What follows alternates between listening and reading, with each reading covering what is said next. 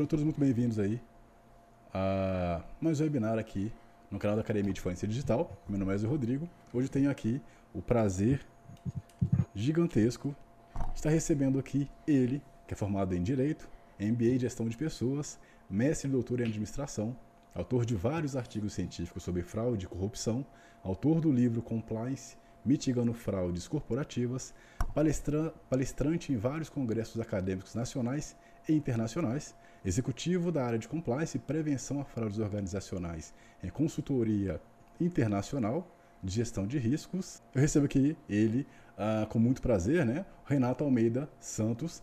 É, seja muito bem-vindo aí, Renato. É, obrigado aí pela sua participação, obrigado aí pelo seu tempo, né? É, você é um cara aí que tem a agenda, digamos assim, muito cheia. e, é... bom, seja muito bem-vindo, cara. Ah, eu que agradeço o convite. Fico muito feliz de estar aqui na, na Academia Forense Digital, né, que eu acompanho há muito, há muito tempo, acho que talvez até desde o início, né? Sim. E é muito, é um orgulho muito grande estar aqui para dividir um pouco, trocar figurinhas sobre é, um tema tão importante Sim. que a gente tem que tratar em qualquer organização, que é a, a prevenção, mas a investigação de assédio, né? Então, Exatamente. como que a gente conduz um processo de investigação de assédio sem praticá-lo, né? Então, Boa, esse é um ponto perfeito. muito importante. Perfeito. Eu vou pedir para as pessoas que estiverem assistindo é, que confirme se o áudio está ok, se a conexão está ok. Eu tive no comecinho da introdução aqui uma pequena instabilidade, mas já foi corrigida. E é, para começar, é, ontem, se eu não me engano, né, foi o dia aí uh, nacional a respeito, né, digamos que de prevenção, a respeito da fomentação também do assunto aí, a respeito do assédio. É, e eu achei interessantíssimo, até falei com você nos bastidores, eu particularmente não sei uh, o quanto que esse assunto é abordado, o quanto que esse assunto é falado, o quanto que as pessoas sabem que elas podem fazer denúncia a respeito de assédio, o quanto que as pessoas às vezes não sabem que sofrem assédio, e eu queria que você aí, é, se puder falar a respeito disso, qual a sua visão sobre isso no mercado em geral. Bom, o, o assédio, ele tem sido muito banalizado, na verdade, né? É, não sei se vocês já perceberam que tudo hoje tudo é assédio. Se a é. pessoa ela é, se sente, sei lá, preterido por algum motivo, ou o gestor não deu bom bom dia para ela e tal, ela já pode alegar ou até denunciá-lo por assédio. Caraca. E quando a gente banaliza o termo, a gente tem dois grandes problemas. O primeiro problema é que a banalização significa que se tudo é, nada é. Boa. Esse é um grande problema. Ou seja, quando uma pessoa que sofre um assédio de fato, ela, é, é, enfim, cai no limbo do mimimi, ah, isso é bobeira, isso é mimimi, isso é frescura, não sei o quê. A pessoa que sofre assédio, ela sofre novamente com o próprio assédio, porque não é levada a sério, não é. Na verdade, ela vira chacota uhum. dentro da, de um determinado grupo, ela fica em dúvida até mesmo sobre a idoneidade dela por, por de repente, denunciar um ato de assédio, sendo que ela sofreu de fato. Então, a gente tem um problema muito sério da banalização, que é exatamente se tudo é, nada é. E o outro problema é que se você banaliza, você vê gestores com medo de fazer gestão, gestores com medo de colocar um, uma meta, um prazo, cobrar por esse prazo, e aí a gente tem um problema muito sério também. Se, se a gente está falando então de gestores com medo de fazer gestão, a gente tem tudo menos uma organização. Então, é, isso vai afetar inclusive a perenidade da, da empresa, porque os gestores não, não vão fazer gestão, né? Então, é muito sério. Daí a importância de a gente realmente é, entender o que, que é e o que, que não é assédio. E daí a importância da gente, de fato, é, prevenir e combater esse assédio. Prevenir com treinamentos, com, é, com várias ações ali bem é, contundentes, deixando claro que o assédio não pode ser mais tolerado. não tem mais espaço para o assédio, e, e também tendo reações em relação a, a quando isso acontece. Então, ou seja, aconteceu um assédio, tem que ser investigado, tem que ser investigado de forma profissional, cuidadosa e, e humana, e sim, e ter as consequências de quem, para quem aplicou esse assédio. Então é, é assim, a gente, como sociedade e como organizações, a gente não tem mais espaço para ficar brincando ou ignorando esse tema, não. Perfeito. Tem mais jeito. Perfeito. É, é só para complementar, para quem ainda não sabe, né? É, você tem o canal né, da IPRC. Brasil, Brasil isso. É, e isso lá mesmo. tem, tem, digamos assim, vou falar de uma forma é, talvez grotesca, mas digamos que uma minissérie, digamos assim, que fala sobre o assédio, né? E aí eu estava até comentando com você, o, o, assim, digamos que a excelência na produção da, da, da, daquela série.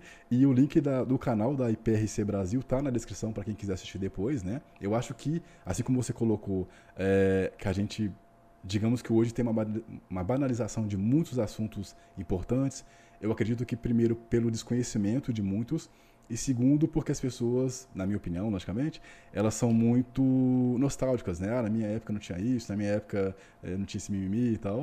E aí é, é, é, importante a gente trazer esse tipo de assunto também para poder, digamos que de certa forma, ajudar na educação das pessoas de entenderem é, até onde é assédio, até onde não é, enfim. E aí, por isso que eu, é, lá, lá, atrás eu disse que é uma grande honra estar recebendo você. É, primeiro, pela, porque pelo pouquinho que a gente vê já da IPRC Brasil, gente já percebe o diferencial né, na, na seriedade do assunto, na seriedade aí de como ele trata é, é, não só o assunto, mas também as pessoas a respeito desse tema. Bom, é, queria então já, já te liberar para poder fazer aí, dar o show, né, digamos assim.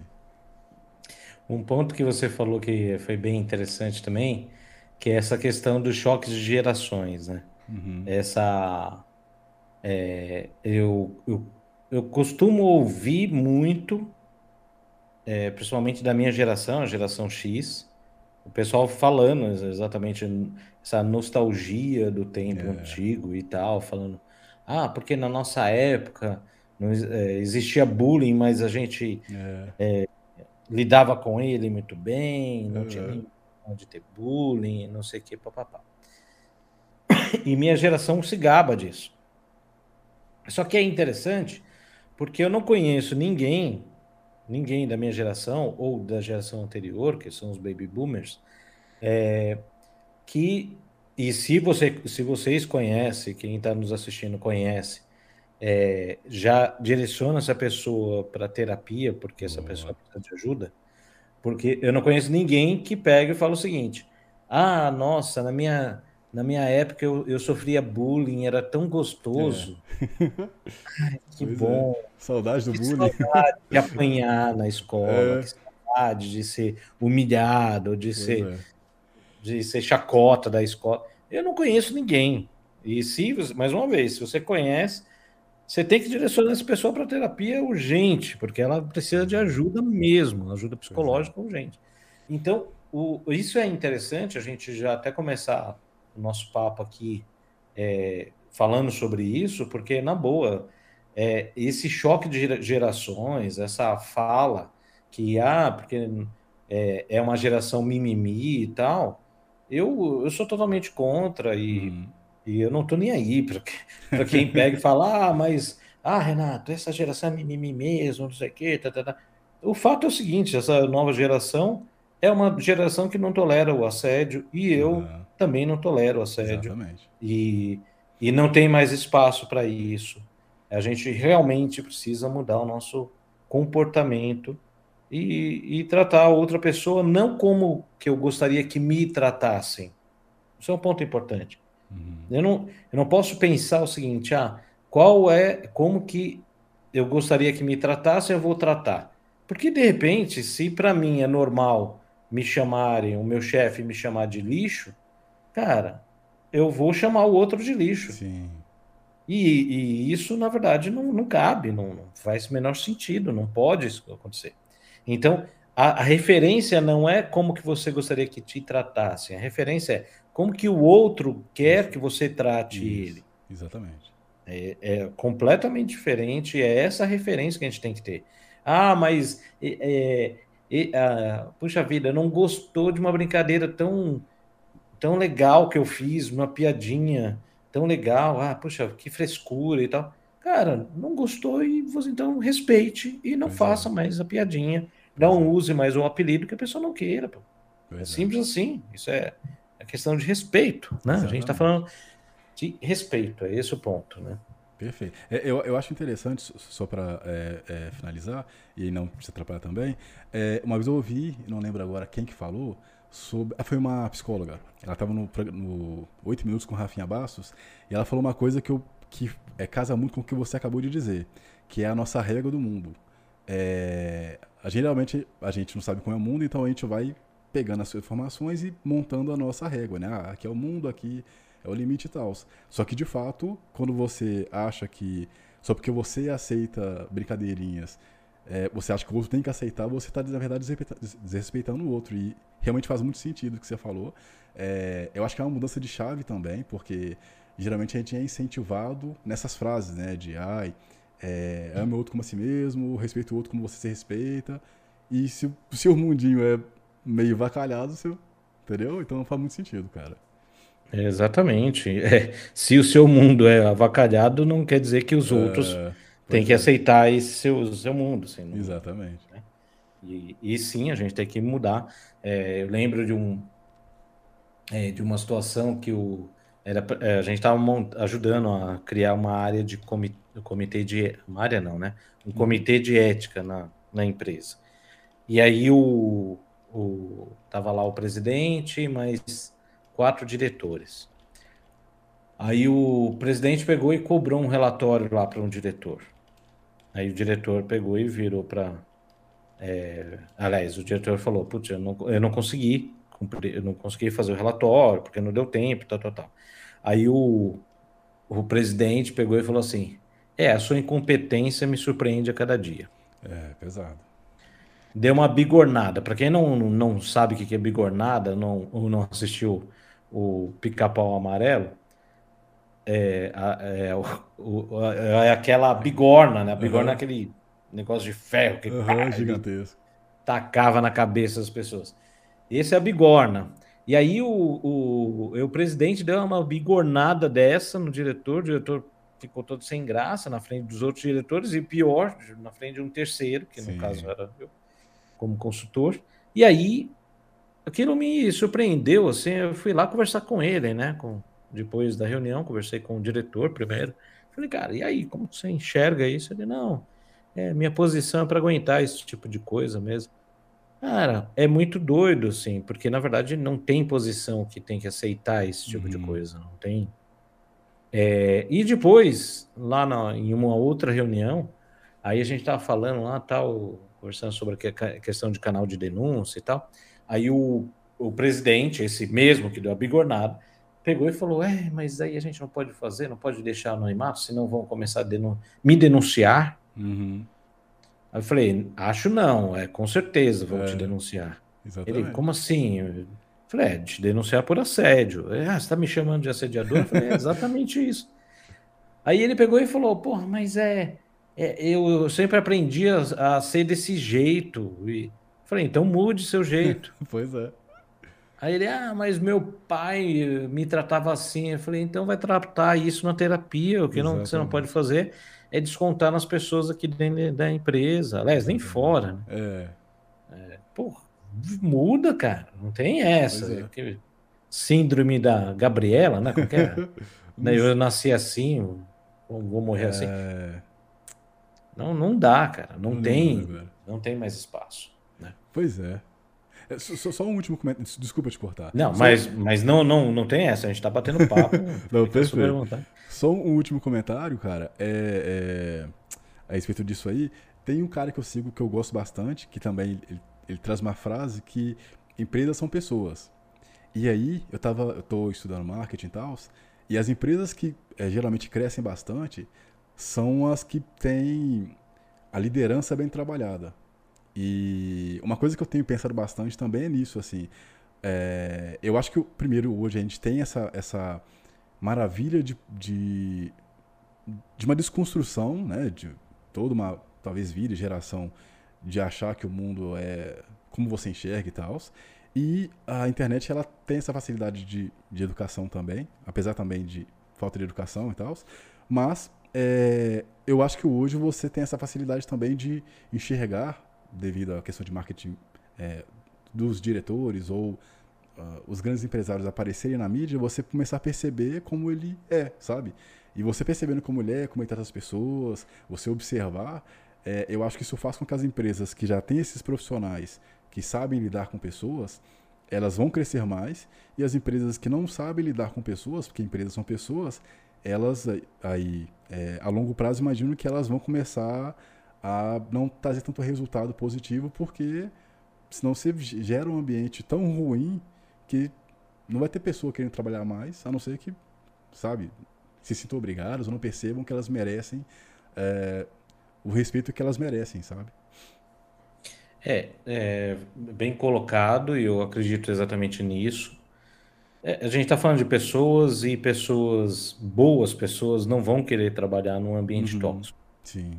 É, quem que gosta de trabalhar em um ambiente tóxico, onde não existe respeito, onde tem gritaria, xingamento, é, assédio de toda a ordem e tal, são pessoas do, ou doentes ou, ou doentes, uhum. porque não tem é, que goste de trabalhar lá. Pois Obviamente é. que a gente tem uma questão, é, uma imposição financeira, Sim. muitas vezes que a pessoa ela detesta trabalhar naquele ambiente, mas é o único jeito de, de ter o, o ganha-pão dela.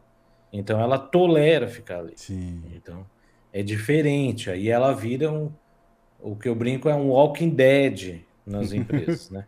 O Walking é. Dead é aquele cara que fica andando para lá e para cá, tal, só ah, reclamando, não sei o quê, e mordendo as pessoas, porque tá, tá revoltado, detesta de estar tá ali e tudo mais. E sim, no final dos contos, essa pessoa não acredita mais no, no, no projeto maior uhum, né, da é. empresa. É. E, e aí, então, esse é um dos impactos do, do assédio, ou seja, para a organização. A organização também, um bom ponto que você colocou, ela sofre com a marca, uhum. porque as coisas vazam, uhum. né? Então, vai chegar no mercado que na empresa tal você existe o assédio contínuo e não sei o quê. E aí a galera vai, vai fugir de lá. Sim. Eu fugiria, você fugiria. É, assim, mais uma vez, só quem está doente ou quem precisa muito tá ali. Sim, então a gente tem uma questão de marca também, que é o impacto para a organização. O outro aspecto é o, o, o impacto em relação à qualidade do, da, das atividades das pessoas. As pessoas não vão fazer com, com esmero, não vão fazer uhum. aquilo com coração, elas estão só arrastando. Né? Uhum. É, eu tenho lá minhas dúvidas em relação à questão da produtividade. A gente no IPRC é, no IPRC Brasil a gente está com uma, uma pesquisa engatilhada oh, sobre para entender se realmente há uma diminuição na produtividade ou se há um aumento na produtividade quando o assediador atua. Eu tenho, mas é pura inferência, quero deixar muito claro aqui, é uma conjectura completamente solta de, de nenhum, nenhum dado estatístico. Como eu falei, a gente ainda tá, vai, vai desenvolver essa pesquisa. Mas eu tenho por mim que o assediador ele, ele consegue fazer a área os, produzir mais os seus subordinados. Uhum. Por quê? Porque no final dos contos o cara tá lá com, com chicote lá, Sim. batendo na galera e explorando e tudo mais, e aí é meio que óbvio que vai produzir mais. A qual custo? Que é Sim. a questão. Aí entra um outro aspecto que é beleza, puta, produz mais, mas aí deixa um rastro de, de dor e de. Né? Ou seja, o pessoal doente, burnout, é. pessoal saindo por é, afastamento Sim. médico, de, psicológico e tal, porque o cara simplesmente está arrebentando todo mundo. Sim, sim. Então, aí tá bom. Ah, tem, eu acho, mas mais uma vez, eu acho que aumenta a produtividade, mas a um altíssimo custo. E aí isso não é sustentável. Né? Sim. Se, se, se, eu puder só colocar uma, uma, opinião também, eu acho que mesmo que talvez, assim, hipoteticamente, dê resultado, eu acho que seria a curto prazo. Porque é, eu, eu tava ouvindo hoje um podcast sobre metaverso, e aí comecei a, a, a olhar de novo para a questão da internet, o poder que ela está tendo, né? De hoje você consegue fazer é, trabalho e o número de pessoas, né, principalmente na pandemia, que começaram a tentar empreender cresceu bastante. Ou seja, é, eu ainda acho que a, a, longo prazo toda essa estrutura, né, toda, todo esse pensamento de que ah, você tem que apanhar para trabalhar, tudo isso vai começar a deixar de acontecer quando as pessoas começarem a ter o poder de escolha. É, e isso eu acho que vai, vai melhorar bastante a vida das pessoas, e aí sim elas vão começar, talvez, a olhar para trás e realmente perceber, às vezes, que elas sofriam assédio ou sofriam abuso, coisa do tipo, sabe? Então eu acho que a internet, é, nem a longo prazo, acho que a curto prazo, é, ela já está trazendo esse poder, não só de escolha, de financeira também para as pessoas. E eu acho que quanto mais as pessoas perceberem isso e conseguirem né, se estabilizar e esse poder de escolha de ficar na empresa ou não, elas vão começar também a falar com outras pessoas e vai divulgar. E, enfim, eu acho que esse ciclo natural vai acontecendo e vai causando libertação, assim, sabe? Sim. É, faz muito sentido. A gente fez uma pesquisa recentemente no IPRC também que chamou a ética na pandemia. É, e nessa pesquisa a gente fez uma análise, foram vários aspectos de ética no ambiente corporativo, e uma, uma das análises foi a questão do assédio, né? Tanto moral quanto sexual. E o que a gente é, identificou é que teve, no contexto da pandemia, ou seja, no contexto do home office, que é uhum. exatamente o que a gente estava querendo analisar, Isso. é que teve um, um aumento significativo, um aumento de 20% dos profissionais que não sabem lidar com o assédio. Entendi.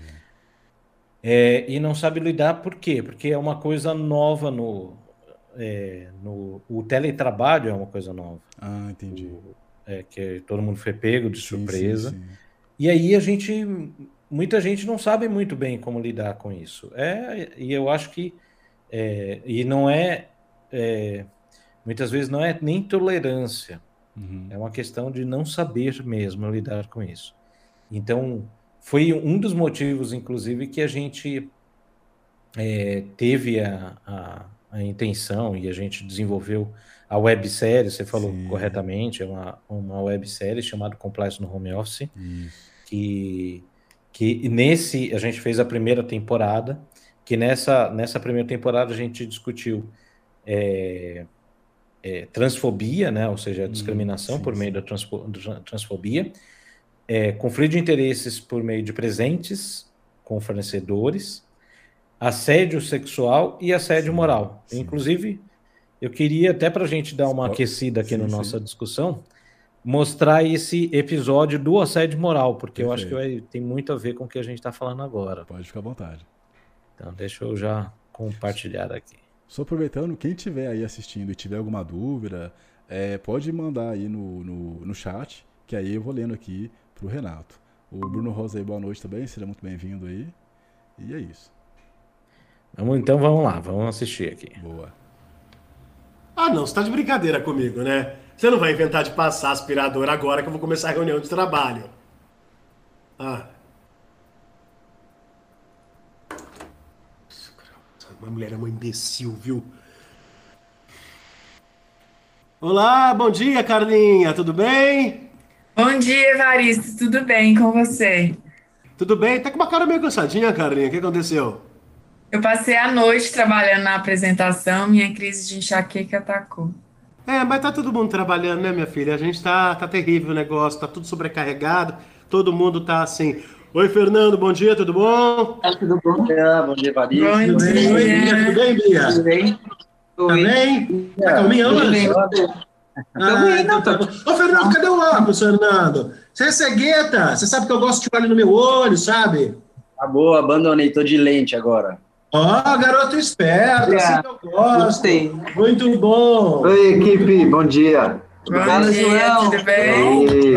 Bom dia. João, você poderia ligar sua câmera, fazendo um favor? Opa, foi mal. Aí.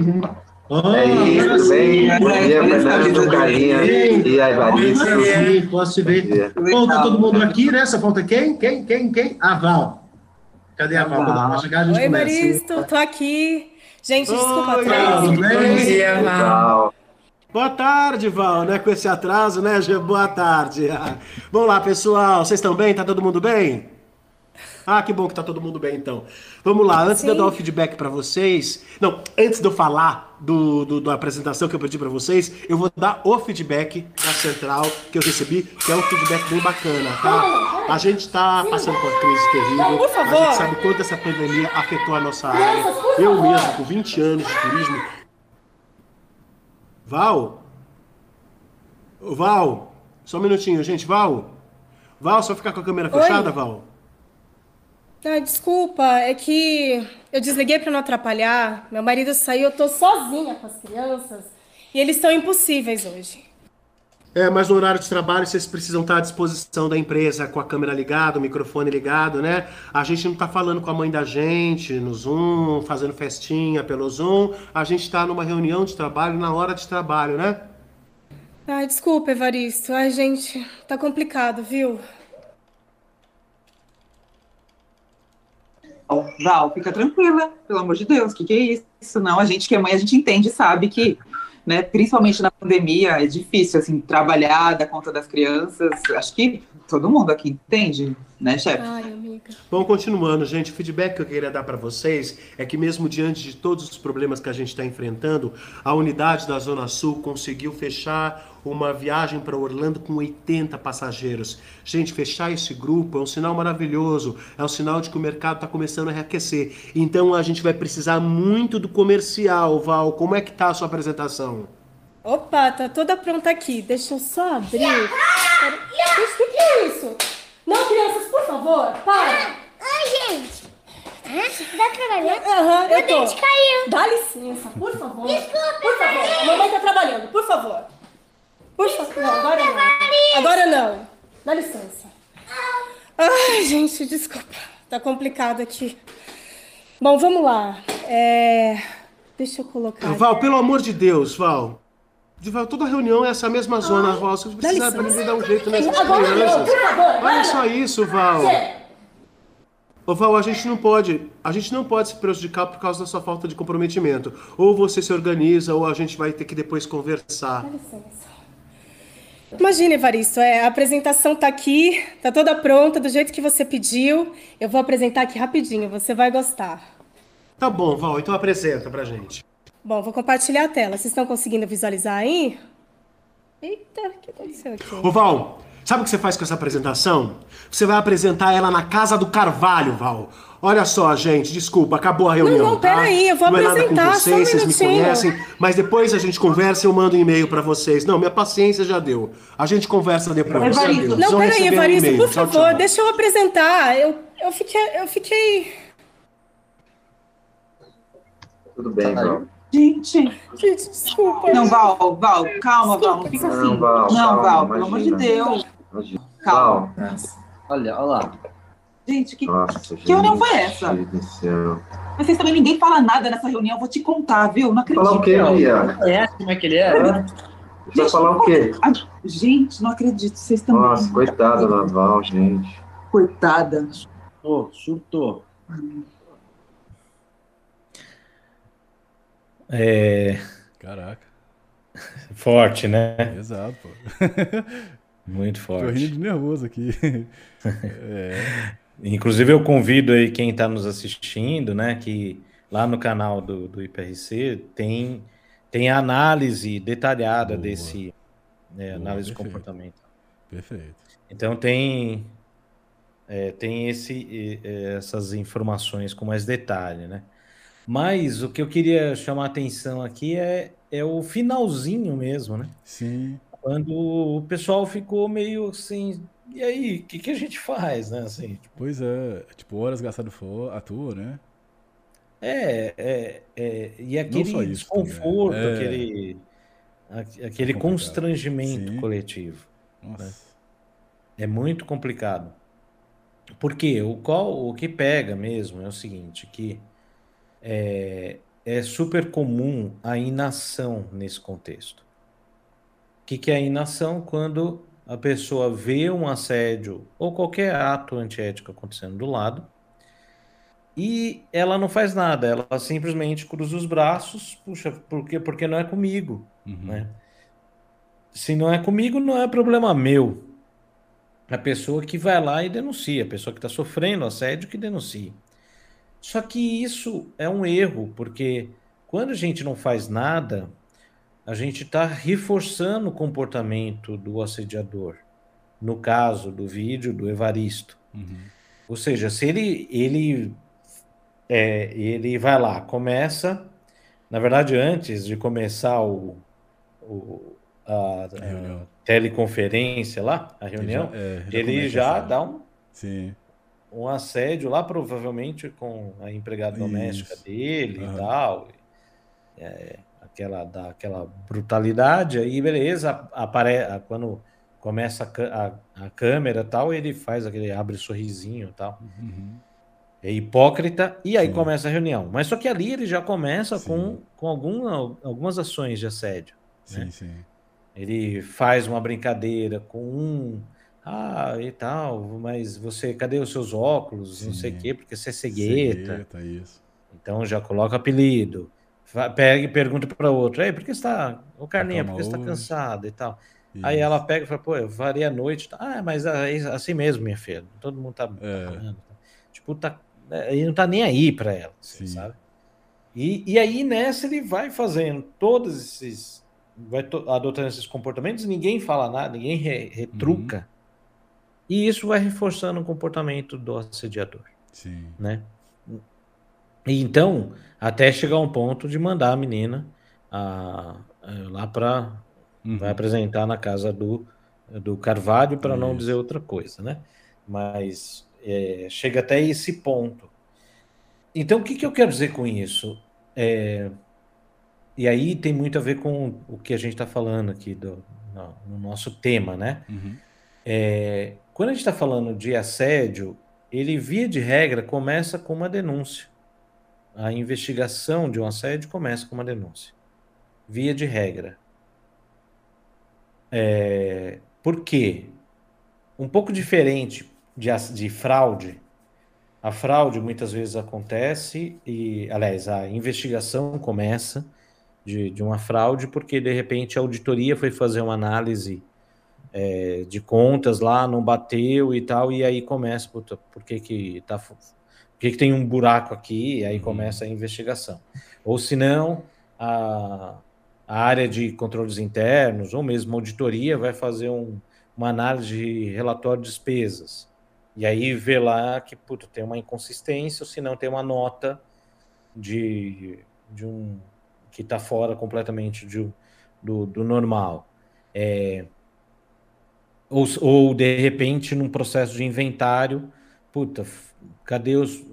Tá faltando X produtos aqui.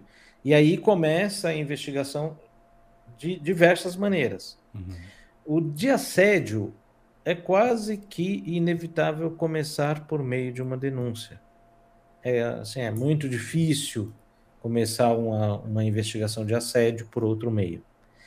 Agora, se ah, ah, os colaboradores, os funcionários, enfim, é, os profissionais, eles tolerarem o assédio, deixar acontecer do lado deles e não falar nada, o que, que vai acontecer? Nem se inicia uma investigação. É, esse é o ponto. Porque muitas vezes o, quem, o assediado ele está numa situação tão é, tão submissa Uhum. que ele nem tem forças para fazer uma Sim. denúncia. Aliás, ele talvez ele nem perceba que está sofrendo assédio. Boa, Isso é muito perguntar. Boa. Isso é muito comum. É, e aí é um, aí agora já entrando na investigação, Uhum. né? É, quando chega a denúncia, você vai conduzir o processo de investigação. Geralmente a gente começa com a vítima, conversando com a vítima. E aí, nesse processo de conversar com a vítima, a gente está falando de entrevista investigativa, você tem que saber também como conduzir essa, essa conversa com a vítima. Por quê? Muitas vezes o assediado ou assediada é, tem vergonha de, ter, de estar nessa posição. Sim. Principalmente assédio sexual. O que acontece por conta do machismo que, que a gente vive na nossa sociedade é que a mulher, muitas vezes, ela acredita, pelo machismo, que a culpa de ter sido assediada é dela. Uhum. É bizarro isso. É, tem uma pesquisa do Ibope que foi feita há três anos, quatro anos atrás, que perguntaram para os brasileiros: né? é, você acha que no caso de estupro, Caraca. as roupas do, da vítima, o jeito, Uhum. a forma, o comportamento leva ao estupro? E 67% responderam que sim. É, isso é.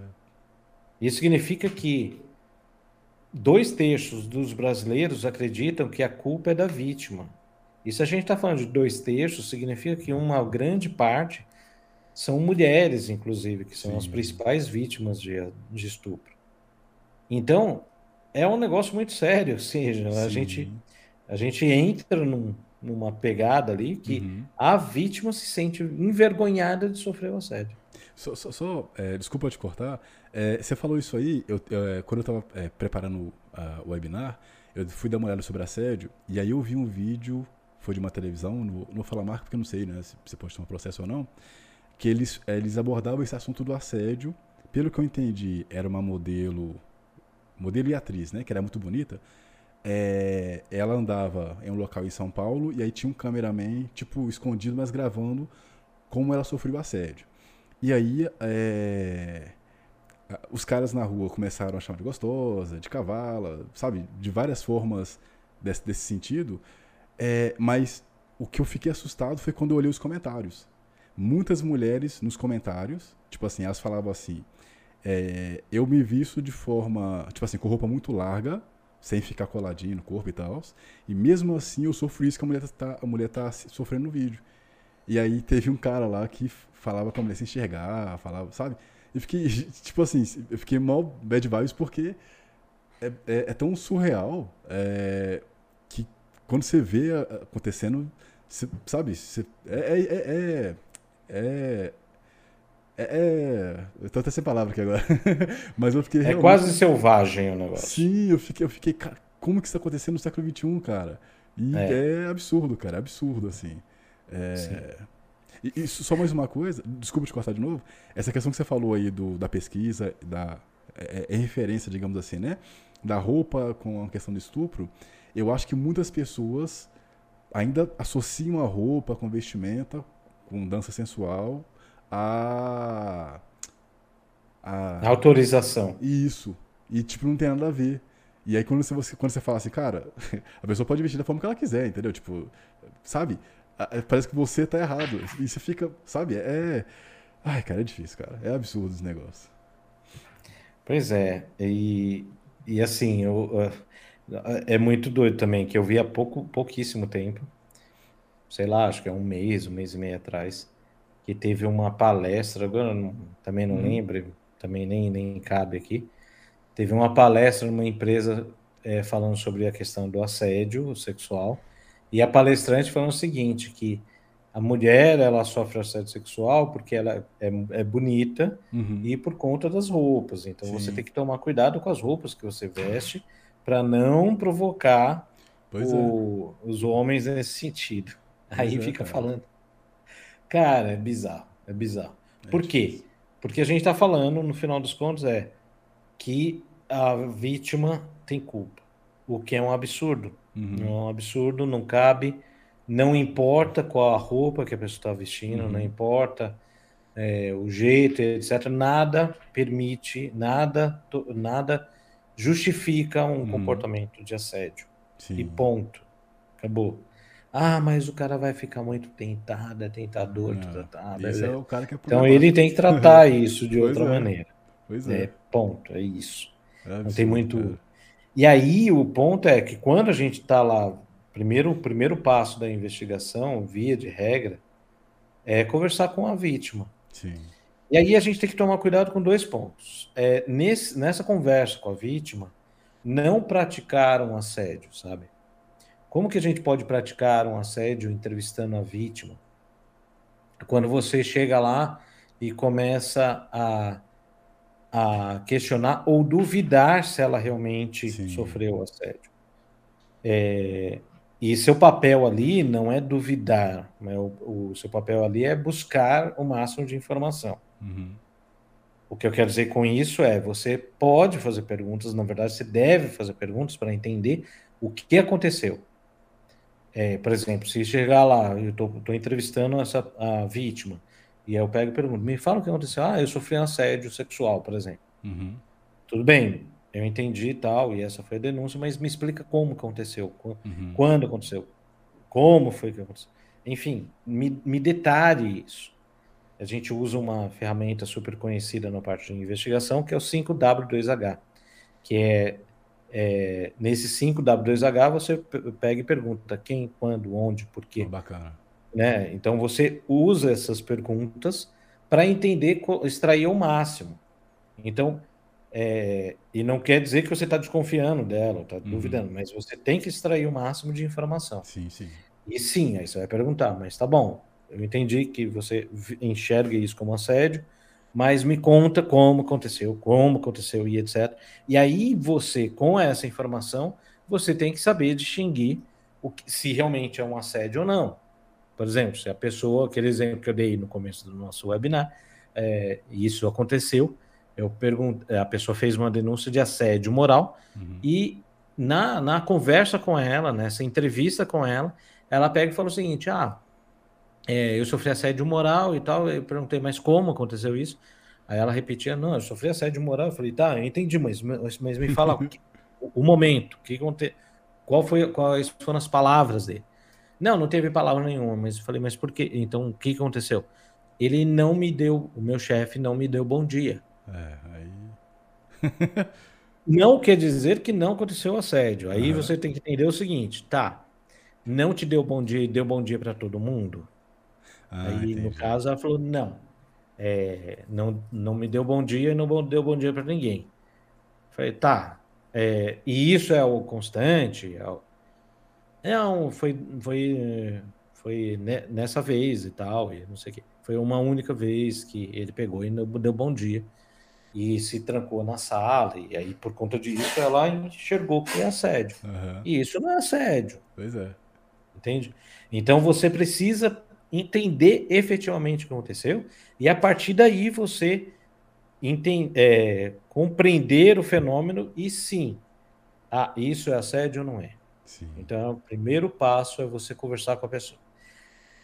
E, e ainda conversando com a vítima, um ponto que eu queria chamar muita atenção é o seguinte: é o contrário. Você vai lá entrevistar a pessoa, aí você pega e pergunta: e aí? Você, vamos supor que é um caso de assédio moral. Uhum. E esse exemplo que eu estou dando é um exemplo real também. É, aí eu perguntei para ele, falei, você, você, sofreu assédio moral? Como que foi? Não, nunca sofri assédio moral, não. ah, não? Teve algum momento que você foi desrespeitado? Não tá de boa e tal. Só que na denúncia falava que o chefe pegou e chamou ele de, de lixo. Eu não lembro qual era o adjetivo, uhum. mas era tipo de lixo, sabe? É, escória, não lembro exatamente. Caraca. É, ah, você é uma escória aqui da empresa e tal. Aí, aí ele pegou e falou. É, eu falei, mas ele pegou e teve a palavra escória na, na fala dele? Sim, ele me chamou de escória, mas ele sempre me chama de escória. Então, não, não vejo problema. É uma, é uma coisa que é dele. Eu falei, mas, mas é com todo mundo? Só, não, só comigo. Isso está acontecendo há quanto tempo? Não, isso já de um tempo para cá e tal, que aí ele tá me chamando de escolha e tal, mas eu entendo assim que é só o jeito, é só a fala dele. E então, ou seja, eu não posso, como investigador, partir do pressuposto que se a vítima não, não se sentiu assediada, quer dizer que não houve assédio. Entende?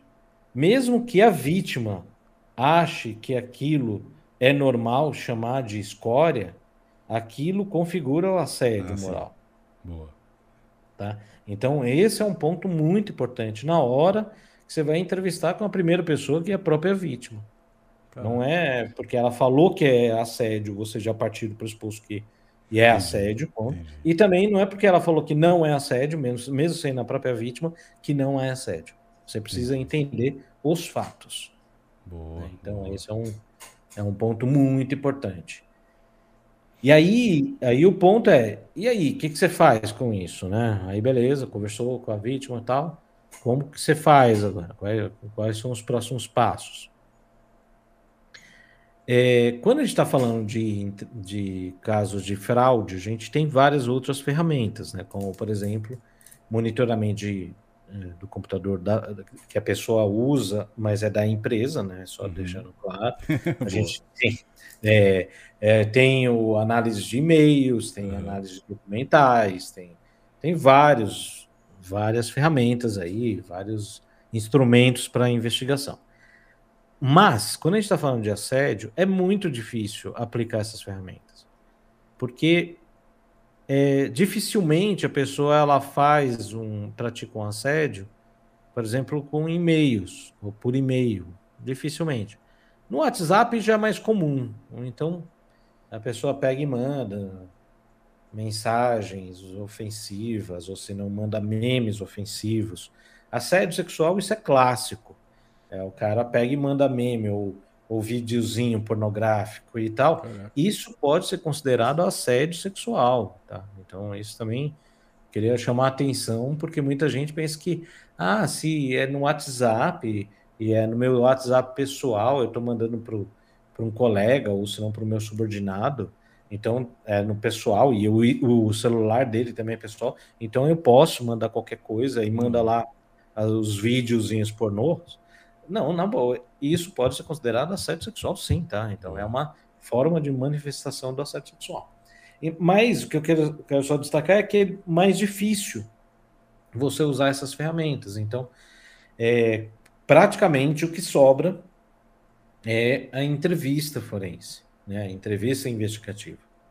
E aí, na entrevista investigativa, você conduz é, de forma empática para coletar o máximo de informações, não só com a vítima, mas também com os colegas pra, que de repente presenciaram essa situação. Ou mesmo você é, vai conduzir a entrevista com o próprio, o próprio denunciado, né? com a própria pessoa suspeita daquele assédio. Então, é, um, é uma maneira também. Né? Boa. É, é, deixa eu te perguntar, cara. Você chegou a falar sobre o processo, é, as diferenças, né, de quando a pessoa ela enxerga que ela é assediada e quando a pessoa não enxerga que é assediada. Mas é, para quem está assistindo, por exemplo, quando eu comecei a ver, a ver o vídeo, eu comecei a lembrar vários assédios que eu sofri e eu fiquei, caraca, era assédio, eu nem sabia. É, quando que a pessoa pode perceber que ela está sentindo assédio? Tem alguma digamos que autoanálise assertiva ou sempre você vai precisar de alguém externo para perceber que é, é assédio de fato que ela está sofrendo? Putz, é uma boa pergunta. Obrigado. Os caras. É, é, uma boa pergunta mesmo, porque é, o problema é que muitas vezes, quando você está sofrendo assédio, você é, e você não percebe isso, é porque você já está naquele. Ah, sim, sim. Sim. naquele embrulho, né? Sim. É, eu costumo dar o exemplo do, de uma metáfora bem conhecida, que é o do sapo, né? Ah, que tá sapo. na... Que se você joga o sapo na água fervente, ele pula, mas se você coloca na água fria e coloca a panela no fogo, ele vai tentando se adaptar à temperatura até um ponto que ele morre. Sim, sim.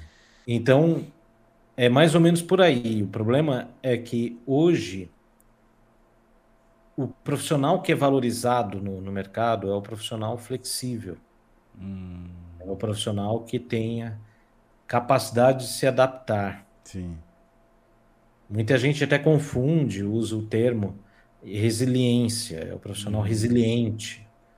É como se o resiliente é aquele cara que leva porrada e aguenta. É.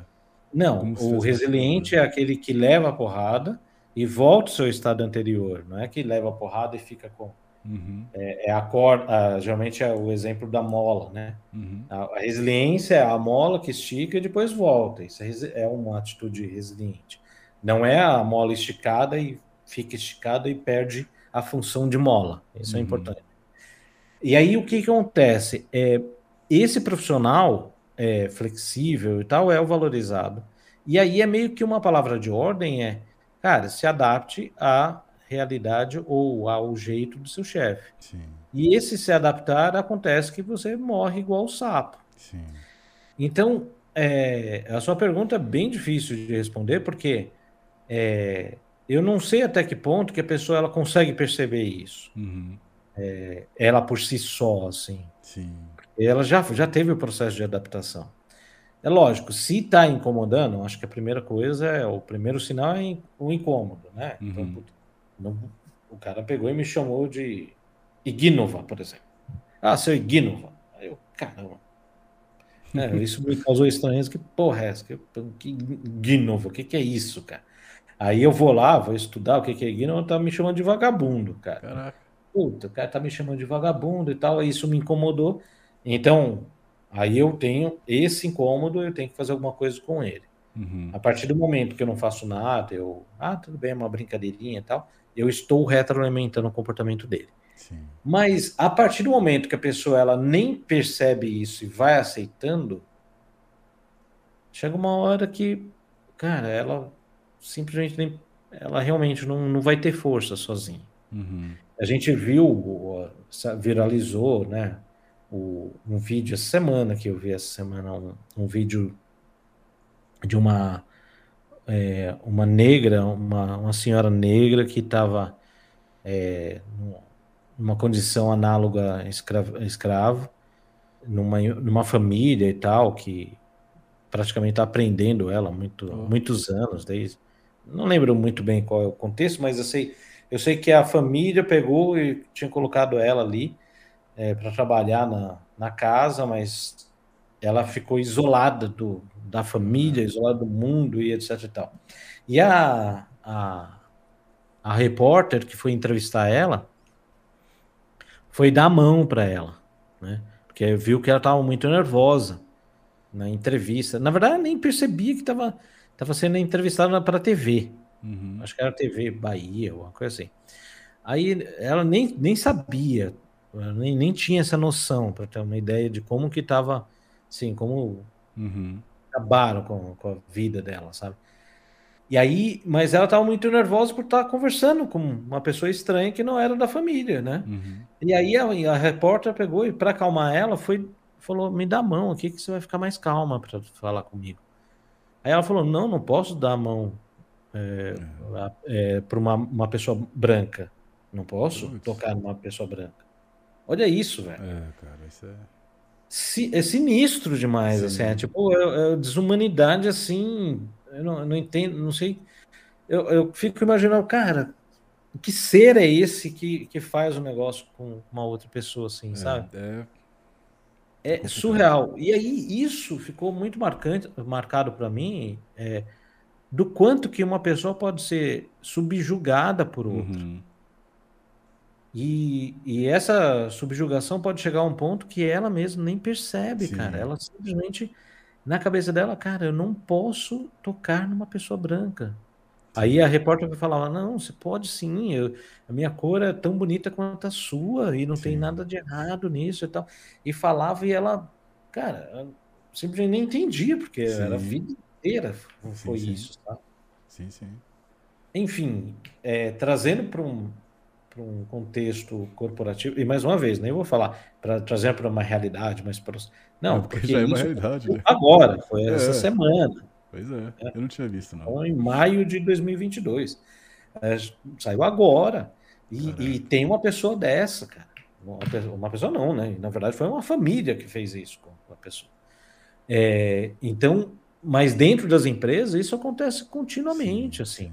não de uma forma tão, tão Exagerada. exagerada ou su- superlativa assim, Uhum. mas acontece muito, Sim, sim. muito, de uma maneira mais sutil, eu diria, e muito, muitas vezes mais cruel. Sim.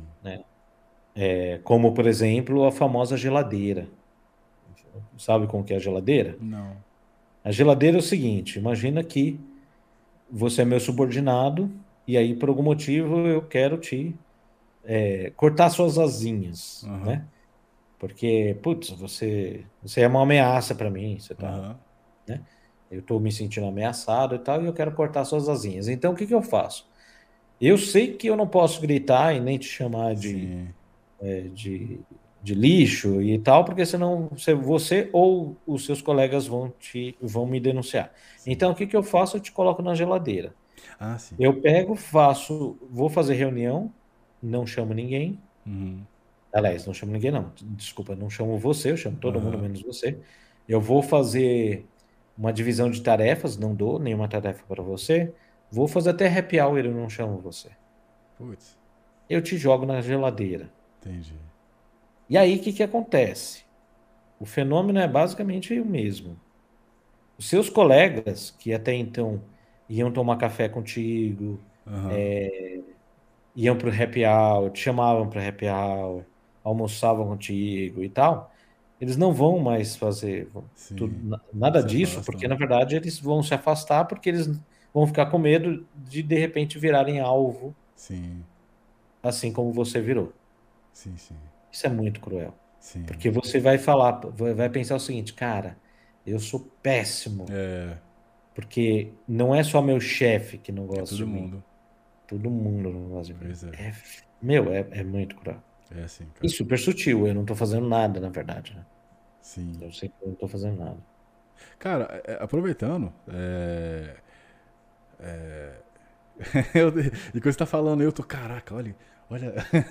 Bom, eu não vou falar, pra, mandar pra mim depois. Mas, é, como que é, como que a pessoa, eu, eu acho que depende do estágio da pessoa, né? Pra pessoa, é, nesse caso da geladeira, por exemplo, como ela tá sendo, em teoria, ignorada só- não só pelo chefe, mas pelos amiguinhos também, e dependendo de como ela é vista no mercado, né? Se, é, se ela manda currículo e o mercado, digamos assim, ela não é atrativa mais para o mercado, ela já passou a idade, não é formada, ela não tem alguns requisitos que o mercado vai contratar ela, digamos assim, isso também gera uma pressão nessa pessoa. E aí, como que ela pode, quando ela conseguir criar forças para denunciar, se ela for denunciar, como é o processo de denúncia? Tá. É, vai depender de cada organização, tá? Mas, via de regra,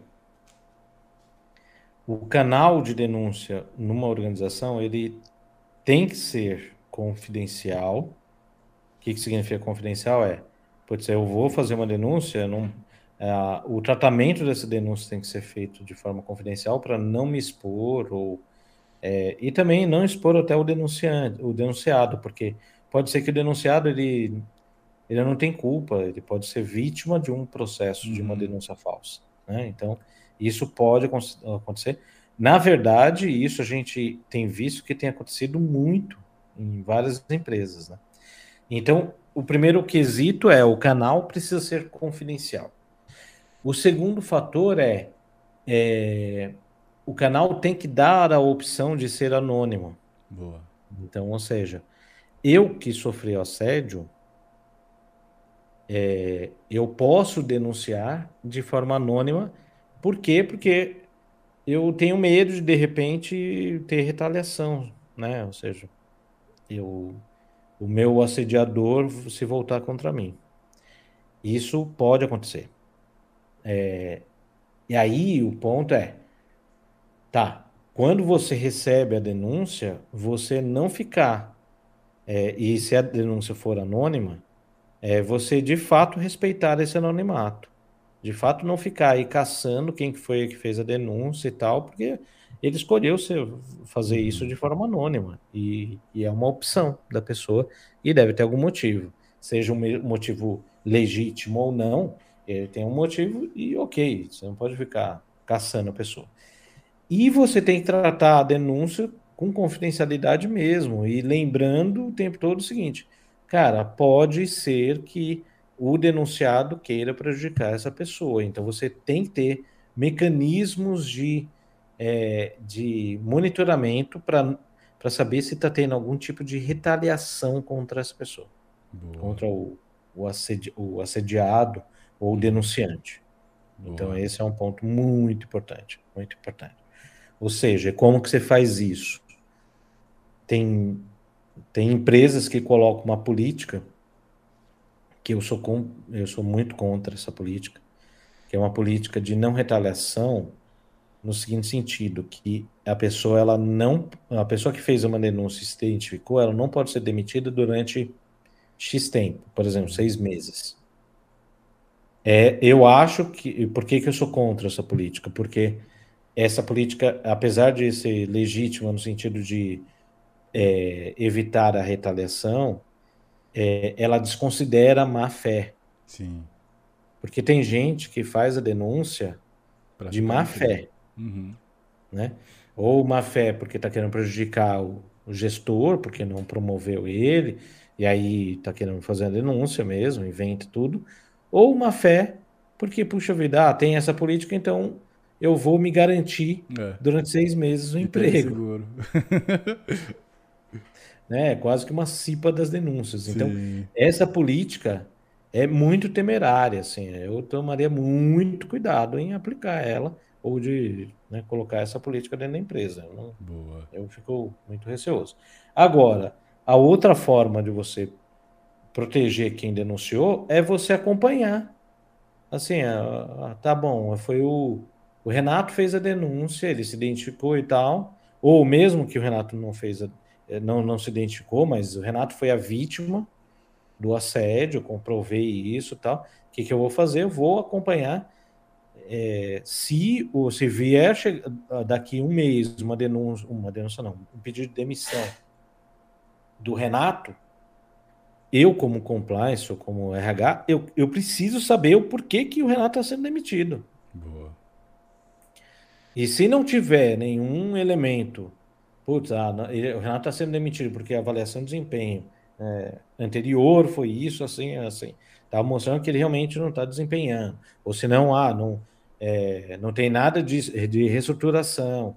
É, enfim, é, eu posso chegar à conclusão, eu posso analisar que tem uma possível retaliação, uma tentativa de retaliação. E eu tenho, como organização, intervir, eu tenho que intervir nessa, nesse processo. Boa. Senão eu acabo com a área de compliance, a reputação do compliance. É, é, só, só, uma dúvida então. Pelo que eu entendi, é, então essa opção para a pessoa denunciar, ela tem que ser provida pela empresa, então. É isso? É, ou deveria ser, uhum. né?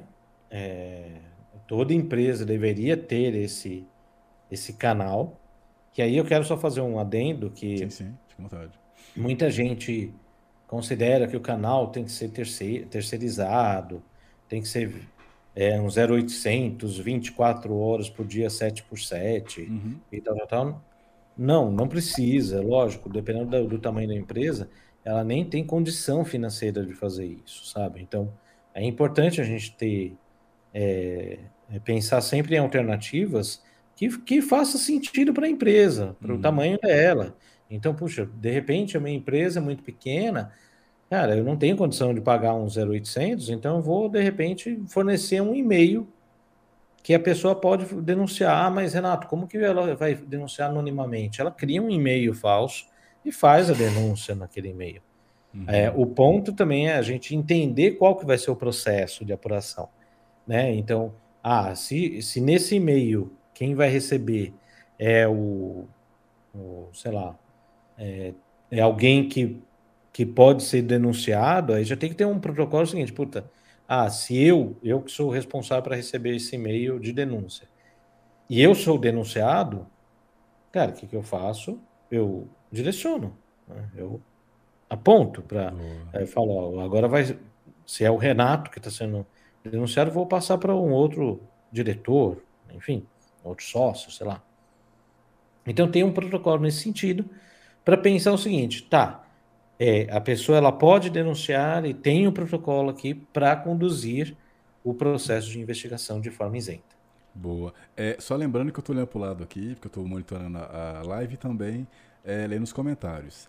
É, eu queria fazer duas perguntas aqui e o Marcelo Metzger, se eu tiver pronunciado errado, você me perdoe, é, fez um comentário interessante ali, que eu queria que, se ele pudesse também, né, se ele quisesse, é, um pouco mais. É, eu vou ler primeiro o comentário dele e depois eu faço minhas perguntas, se eu não esquecer. o comentário dele é, é mas eu creio ah, que o home office nesse novo anormal, né, é, tem um aspecto positivo no lado probatório do assédio moral, pois as provas uh, inclusive em vídeo, do assédio são mais acessíveis. Interessante. O que você acha disso? Eu acho que faz sentido, sim, o que o Marcelo comentou, mesmo porque é, quando a pessoa, por exemplo, no caso do Evaristo, que a gente acabou de assistir, né? Ele deu vários, várias indi indicações ali de. É, ou seja, na verdade, se alguém estiver gravando aquele, aquela reunião, já tem elementos ali para denunciar o Evaristo. Então, sim, faz sentido. É... Agora, o ponto é, é que muitas vezes, agora, nesse formato, fica muito confuso o que, que é o assédio, que foi o que apontou lá na pesquisa que eu comentei, né? Por exemplo, a pessoa, o gestor, pedir para abrir a câmera. Ah, abre a câmera aí. Uhum. O Evaristo pede lá pro, pro um dos. Um, uma pessoa lá falou: abra a câmera e tal, não sei o que. Isso é assédio? É uma pergunta. Uhum. É, putz, tem gente que fala que não, porque no final dos contos é por estar no trabalho, então se tivesse presencialmente, é, né? Uhum. A pessoa estaria lá. Tem gente que fala que sim, que é assédio. É, enfim, a outra a outra situação é, ah, e horário de trabalho? Como que é? Uhum. Já que tá, tá trabalhando lá, tal, em home office, é, qualquer horário serve para fazer reunião? E aí, tem horário, não tem horário de descanso? Uhum. É, então tem, tem algumas questões aqui que a gente, nesse novo anormal, como o Marcelo uhum. falou, é, que a gente ainda tem que discutir o quanto que o Sim. assédio ele pode estar acontecendo ou não, né? Então, é um ponto. É, eu, eu, queria fazer duas perguntas. A primeira pergunta é, é para uma empresa que não tem essa compliance, né, não sei se eu vou estar pronunciando errado agora, aí você me corrige, por favor, que não tem essa cultura, digamos assim, de, de investigar se é assédio, para a empresa que nem sabe como fazer isso, é, como é que ela faz? Vocês têm esse serviço de consultoria para ela? Como é, como é que funciona? Como é que ela, como é que o empresário que quer trazer isso para a empresa dele deve fazer? É, é, se a empresa ela não tem o, essa, essa ferramenta, ou não tem um compliance e tal, uhum. ela pode fazer internamente é, com uma outra área. Por exemplo, uma área que é muito comum ser demandada para tratar, prevenir e combater o assédio é a área de RH, né, de gestão de pessoas. Uhum. Então, é, eu não vejo nenhum problema. Tem gente que pega e fala: ah, não, tem que ter, tem que ter área de compliance e tal, não sei o quê. Não, isso seria o melhor dos mundos, mas tem empresa, na verdade, a maioria das empresas não tem é, uhum. recurso para isso. Então, acho que pode acumular essa função. Né? Então, a área de, de RH, de gestão de pessoas, ou auditoria, ou, ou mesmo um dos sócios da empresa pode fazer isso. E, e sim, dependendo do tipo de, de denúncia ou de situação, por exemplo, envolvendo um, um dos donos da empresa, um dos sócios ou presidente da empresa, é interessante procurar uma, um, uma, um serviço terceirizado para ter isenção nesse processo. Boa, né? boa. Porque senão não vai ter, é difícil, né? É como que um diretor vai investigar o outro diretor, assim, é muito difícil. Não estou falando que é, que é impossível, mas é muito difícil. Sim, sim. Então, essa isenção é importante. E sim, aí pode procurar um terceiro, né, um serviço terceirizado. Perfeito. Eu acho a pergunta do Pedro Cardoso, do Douglas Cardoso, perdão, acho que ela casa muito com a, com a que eu fiz, que é, que é, né? Quais as boas práticas na investigação de assédio moral? Não lembro se você já, já respondeu. É, eu acho que uma boa parte sim. Então, que, que então só tem, vou resumir o que, que eu falei uhum. e só complementar para falar, para responder essa pergunta. Então, É, primeira coisa é você incentivar a, é, incentivar a denúncia de, de assédio, porque como a gente falou anteriormente, é, quase sempre o assédio se origina por denúncia. Tá? É, segundo ponto é você pro, propiciar um canal adequado para denunciar. Esse canal pode ser um e-mail, pode ser 0800, pode ser uma urna na empresa, uhum. mas tem um canal que a pessoa se sinta confortável para denunciar, inclusive de forma anônima. Uhum. Terceiro fator é ter um protocolo de quando, de, do que fazer quando receber essa denúncia. Ah, quem que vai investigar, como vai investigar, se é, é a própria pessoa que, que geralmente recebe a denúncia for denunciada, é como que vai é, já ter um, uma via, né, para outra investigar. Então tem um protocolo de investigação. Quarto, quarto fator é começar então é, entrevistando o, denunci, o, denuncia, o denunciante ou a vítima, na verdade. Perfeito. Né? É, e aí, para quê? Para ter mais elementos, e isso não quer dizer que se a pessoa falar que houve assédio, não quer dizer que houve, uhum. E se a pessoa falar que não houve, não quer dizer que não houve. Você precisa pegar mais elementos. E aí você vai para a quinta situação, que é entrevistar as pessoas da área, né? É, entender com os colegas o que, que eles já viram, o que, que eles presenciaram. Sexta situação, ou sexta etapa, é sim entrevistar o próprio denunciante, denunciado, né? É, então, sim. É, ah, mas aí muita gente pega e fala, mas, mas Renato, por que, que eu vou entrevistar a pessoa, o denunciado, sendo que ele vai negar e tal, não sei o quê? Primeiro que existem técnicas para você obter informações. Hoje a gente tem maior orgulho de falar, tem, tem gente que acha pouco, mas enfim, eu não acho, uhum. que 82% das entrevistas com suspeitos tanto de fraude quanto de assédio, 82% confessam nas nossas entrevistas. Oh, legal. legal. É, mais uma vez, tem gente que acha pouco. Ah, não, 100%. Não. Se você me apresentar uma pessoa que falou, fala que é 100% dos casos ele consegue uma confissão, assim, eu tenho, tenho certeza que é ou a pessoa está mentindo para você, ou senão ela deve ter meia dúzia de entrevista, então não tem nem, nem amostra, porque na uhum. boa, é, é muito, eu não vou acreditar nisso. Tá? Uhum. E é, hoje a gente tem 4.300 entrevistas. Parabéns, parabéns. Né? parabéns. E, e assim, esses 82% de confissão não é pela, pela pancadaria, pelo, uhum. pela bater na mesa, não é gritando, muito pelo contrário. O que a gente acredita de verdade é que você consegue ah, uma confissão quando você humaniza o processo. E humaniza significa a gente ter empatia com a pessoa. Uhum. Empatia é diferente de comoção. Comoção é você ficar com dó, passar a mão na cabeça e falar: ah, tudo bem, pode continuar fazendo o que. Não. é. A pessoa vai ter consequências, mas eu tenho empatia para entender o porquê que a pessoa fez isso. É diferente, é bem diferente. Sim, sim. E aí, é, usando as técnicas adequadas, você sim consegue confissões. E independente disso, mesmo que você não, não consiga confissão, você tem que dar o direito da pessoa se defender. Sim. Se ela nem sabe que ela foi denunciada por assédio, por exemplo, como que ela vai ela vai se defender se ela nem sabe? Uhum.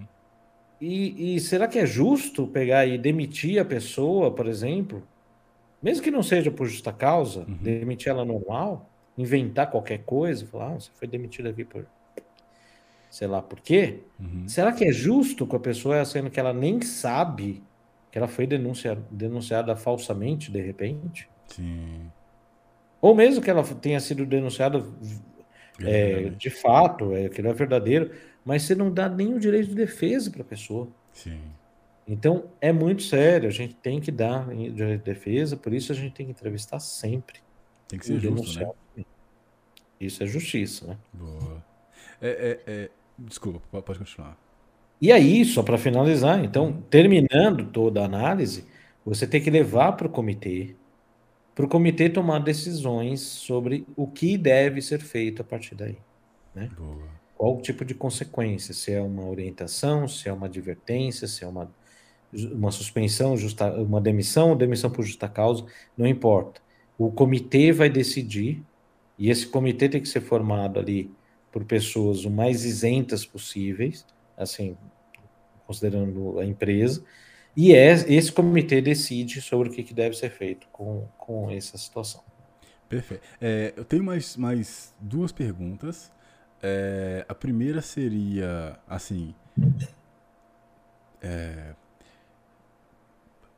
na, na, sua experiência, é, você, você pensa, você está em São Paulo, né? Se eu não me engano.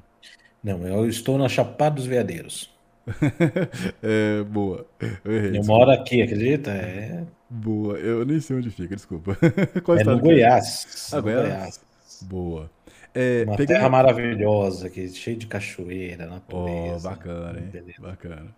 É, na, na, sua experiência, se colocasse na porcentagem. Ah, lógico, né, eu estou pegando aqui um número altíssimo, mas é, é, você acha que geralmente empresas que investem nessa questão de permitir que o funcionário, né, o colaborador, ele consiga fazer denúncias, você acha que as empresas têm algum perfil específico? Tipo, são empresas grandes, são empresas médias? Como é que você, assim, com toda a sua experiência trabalhando nisso, é, enxergaria algum perfil específico? Como é, como é que você enxerga isso?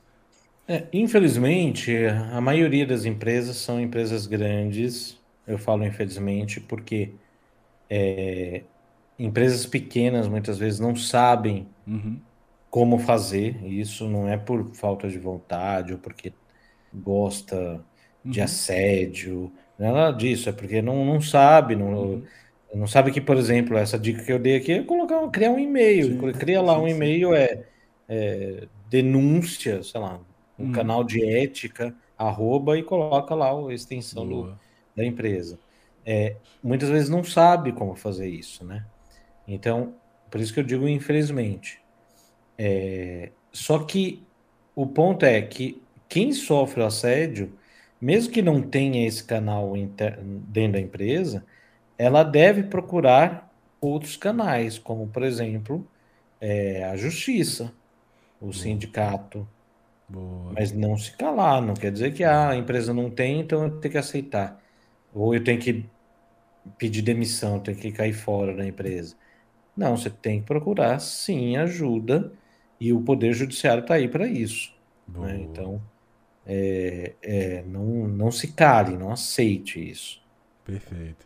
É, você meio que respondeu já uma, uma, outra pergunta e me gerou uma outra dúvida.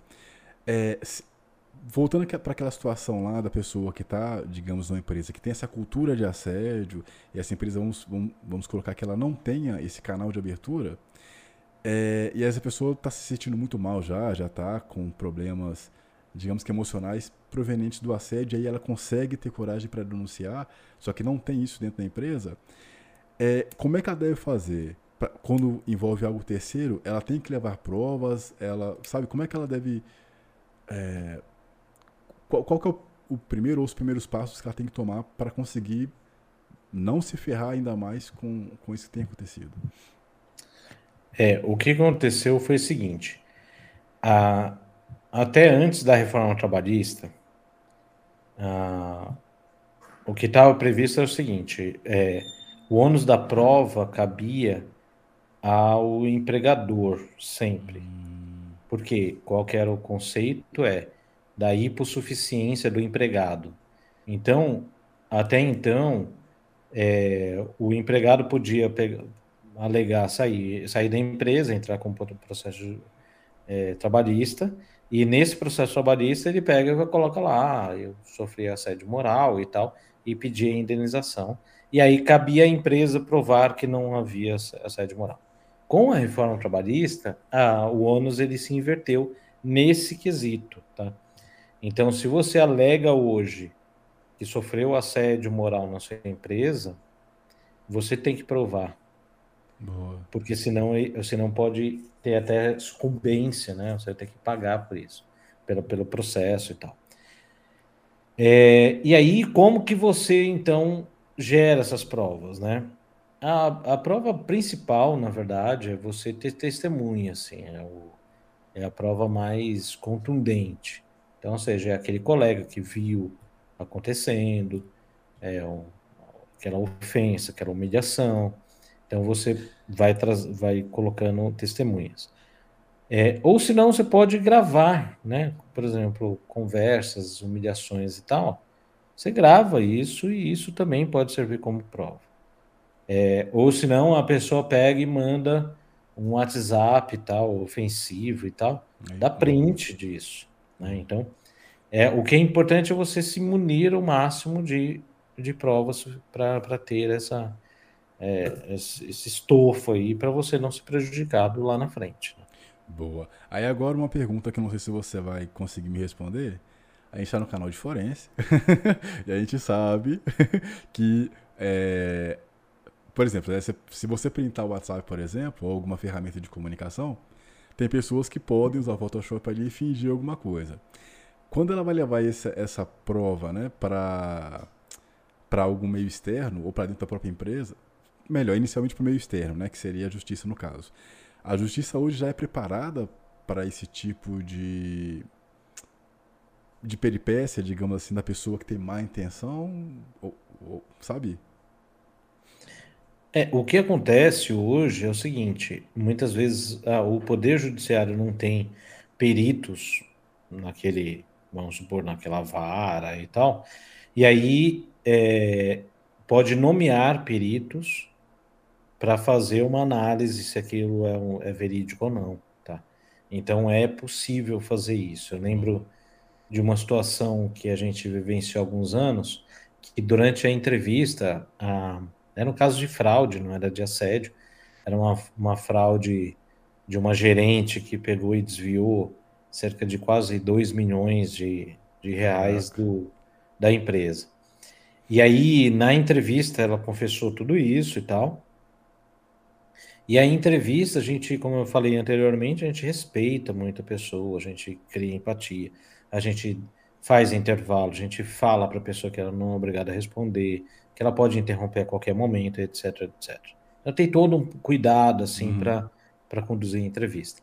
Essa fraudadora, né, porque ela confessou tudo e a gente comprovou que realmente ela tinha desviado esses 2 milhões, ela pega e, e, ela foi demitida por justa causa, e no, no processo de reversão da justa causa, é, ela alega que, que não, não teve intervalo na entrevista, que não deram a opção, que a gente não deu a opção para ela de, de não participar da entrevista, uhum. que a uhum. gente que ela foi obrigada, que não sei o que lá, e ela juntou uma prova, que era um áudio da entrevista, ela gravou a entrevista.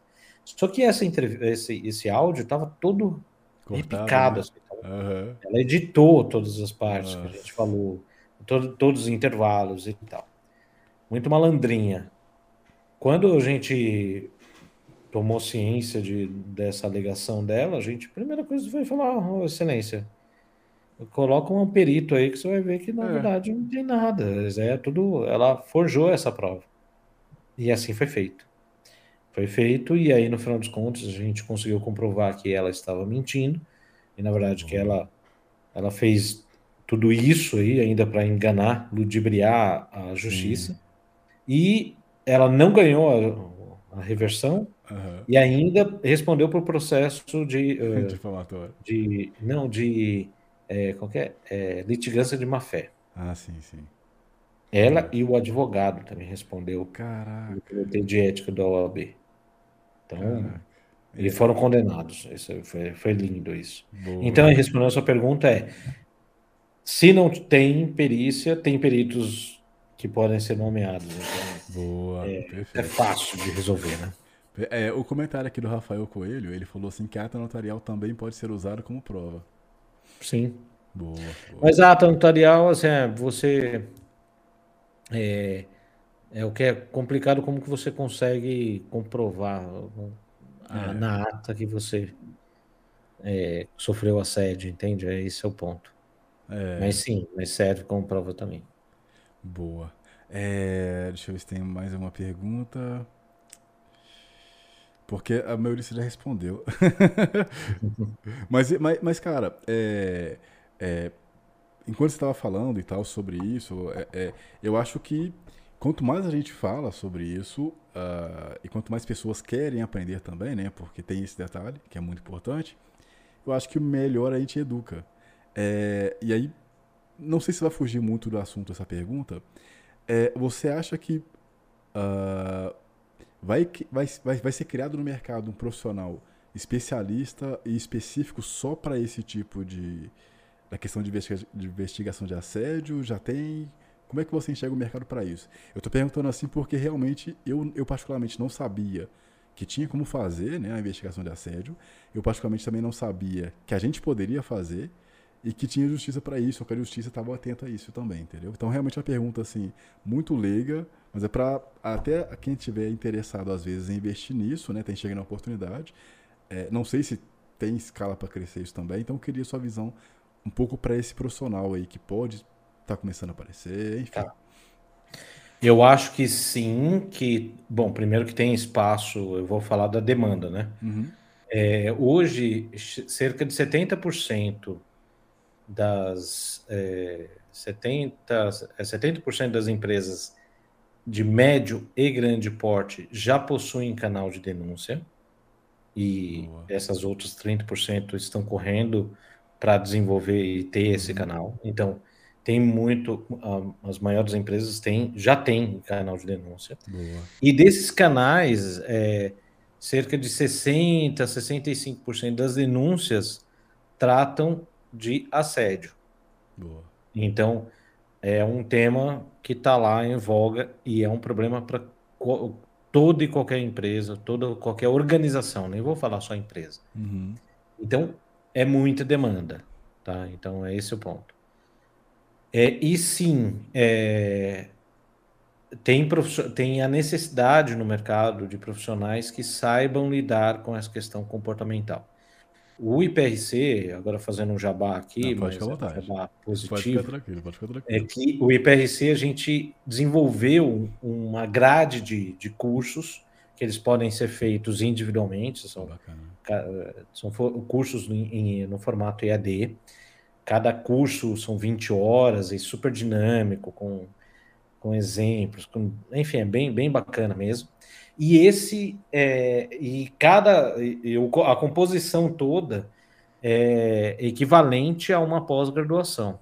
A nossa, nosso grande sonho é desenvolver Sonho não, porque é mais do que sonho. Já tá, a gente já desenvolveu, já, já temos mais de 500 profissionais aí que já Caraca. passaram pelo IPRC, já se formaram como especialistas em risco comportamental. Então, é, que são de diversas áreas. tá? Tem profissional que veio da área de compliance, de RH, de, de forense, de auditoria, de segurança, enfim, profissionais que querem complementar o seu, o seu skill, a sua habilidade, com esse olhar comportamental. Né? Que também esse olhar comportamental não, não só tem a ver com, com, é, com assédio, mas tem a ver com comportamento como, por exemplo, de fraude digital, por exemplo. Boa. É, então, a gente está falando disso também, né? Então, é isso. É, o- a gente tem vários cursos lá no IPRC que é, tenho certeza que atende aí, vai, Perfeito. vai suportar aí para quem tiver interesse. Eu, eu, eu confirmar se tá o link já do site de vocês na descrição, se não me engano já está. Ah, já, já, já tá, já tá, já tá. É iprcbrasil.com.br. O link já tá na descrição para quem tiver interesse em conhecer não só o site, mas também os treinamentos aí para você investir na sua carreira. É... Cara, inclusive, não sei, não sei se você tem interesse aí, é, e se as pessoas também que estão assistindo têm interesse em saber sobre esse profissional em específico, né?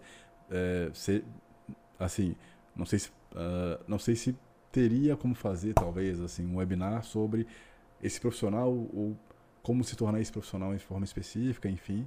Eh, se você tiver interesse e tempo também na sua agenda e tal, a gente está aqui, né, para isso também. E se as pessoas tiverem interesse, também vocês podem procurar você é, no próprio Instagram do IP. Isso. Deixa eu pegar aqui para não falar errado. IPRC Brasil. IPRC Brasil. É só seguir lá que, cara, é um Instagram muito bem feito também, né? A arte muito bem feita, o conteúdo e tal, estou vendo aqui também. É, e aí, uh, não sei se você tem mais algo para falar, mas a gente tinha uma surpresinha pra galera, né? É.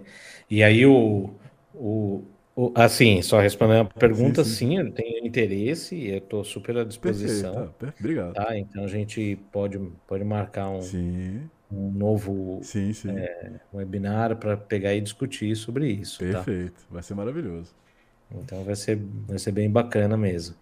E, e aí a surpresinha agora é para a gente fazer um, uma dinâmica, que um, sim. bem, um jogo que a gente usa inclusive nos, nos nossos cursos. Boa. Né, de como que você conduz uma entrevista, quais são as, as, é, as dificuldades, os, os, desafios nesse, nesse curso, né? É, é, nesse, no dia a dia de uma investigação.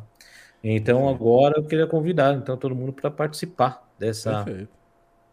Desse jogo e, e valendo um livro, o Olha. livro é Manual do Entrevistador Investigativo Moderno. Perfeito, e... perfeito. Tá.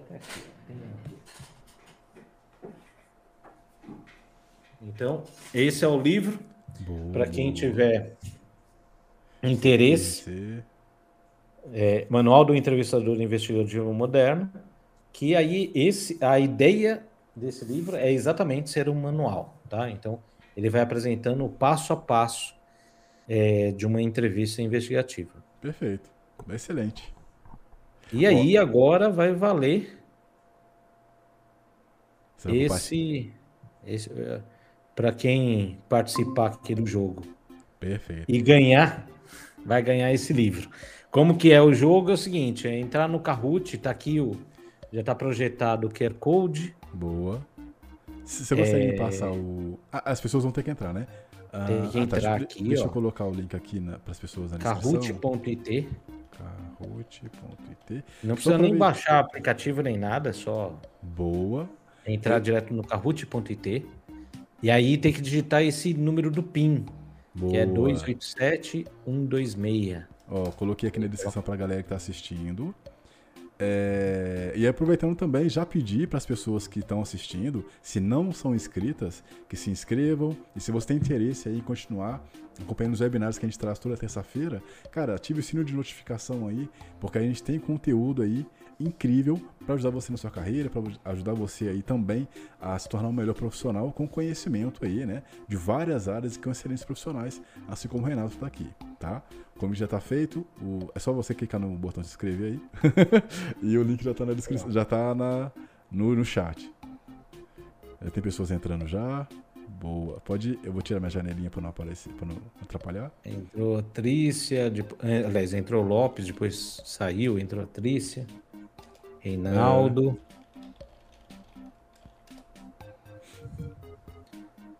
Muito bom. Vamos lá, galera. Vamos lá. Oh, isso aí, isso aí. Gaia. Valendo o livro. É, rapaz. Manual do Entrevistador Investigativo Moderno, que a gente vai enviar, então, é o livro físico, hein? Para quem, quem ganhar agora essa, esse jogo, tá? Perfeito. E, e aí, no caso, para quem não ganhar, onde é que essa pessoa pode encontrar o livro? A pessoa tem, ah, tá, tá, nos principais. É, tá no, no, na Amazon, no Boa. Mercado Livre, tem. Perfeito. Vários. No, no próprio site do IPRC já Boa. tem. Né? Perfeito. O site já tá na descrição, é só acessar lá depois. Quem tiver interesse lá, quem não ganhar. Já, já direciona. Mas agora Perfeito. foca para ganhar. Muito bom. Beleza, então, pessoal. Acho que a gente já pode, então, hein? Vou começar, tá bom? Por conta do nosso tempo. Boa, boa. Então, ah, deixa eu só explicar como vai ser o jogo. É, a gente vai simular aqui algumas entrevistas, né? Pe pedaços de entrevistas. E aí você tem que votar o que, que você faria diante dessa situação, tá? Que vai ser exposto aqui. Beleza? Então, boa. Quem acerta é quem acerta, é quem, quem que vai ganhar é quem acertar e que acerta mais rápido. Então vamos lá. Boa sorte, galera. e agora, entrevistador?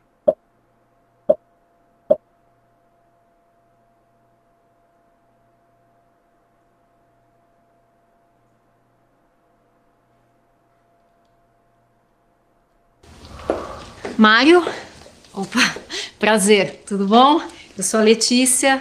É, você me desculpa, viu, a demora, mas é que me pediram para fazer umas coisas e eu acabei atrasando um pouquinho. Ah, você não quer ir lá para minha sala? Lá é mais confortável, o ar-condicionado está funcionando e tem minha secretária que pode ficar à tua disposição, tem telefone, se você precisar. O que, que você acha? Vamos lá? Muito bem, então você tem essas opções. A, a, opção vermelha propõe para realizar a entrevista em um local neutro. A azul. A azul nega o pedido e argumenta ser parte da metodologia. Amarelo aceita a proposta desde que a sala atenda às condições de confidencialidade. E a verde aceita a proposta para deixá-la à vontade e ganhar empatia. O que você faria? É, diante rapaz. dessa negativa que ela quer, quer fazer em outro local da entrevista, de entrevista. É, rapaz. É. E aí, hein? Três pessoas galera, responderam, quatro agora. Quatro. Bora lá, tem 28 segundos aí, hein?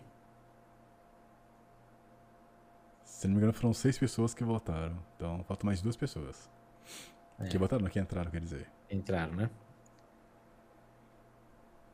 E já tá acabando aí, ó. Faltam agora 10 segundos. Ah, a atriz, você tá assistindo Ah, pelo celular. então, já votaram, ó. Boa. Então, uma pessoa acertou que é, que é a alternativa nega o pedido e argumento ser parte da metodologia. Boa. Por que, que não propõe para realizar a entrevista em um local neutro? Ou mesmo aceita que seja na, em outra sala? Porque a partir desse momento você está perdendo a sua autoridade como entrevistador. São pequenos detalhes que vão fazer diferença na entrevista. Então, se você escolheu aquele local, é porque tem um motivo, você estudou para isso, você sabe o porquê que tem. O local da entrevista tem sempre um motivo, tá? Boa. que não cabe aqui explicar como que você escolhe o local, como você prepara o local, mas tem toda uma metodologia por trás disso. Então, Perfeito. é, esse é um ponto importante. Então, vamos ver aqui como que estamos. Então, Reinaldo Lo- Góes está em... eh, Foi o único que acertou, então está em primeiro lugar. Mas tem tempo ainda para o pessoal chegar, hein? Vamos lá, para a segunda situação.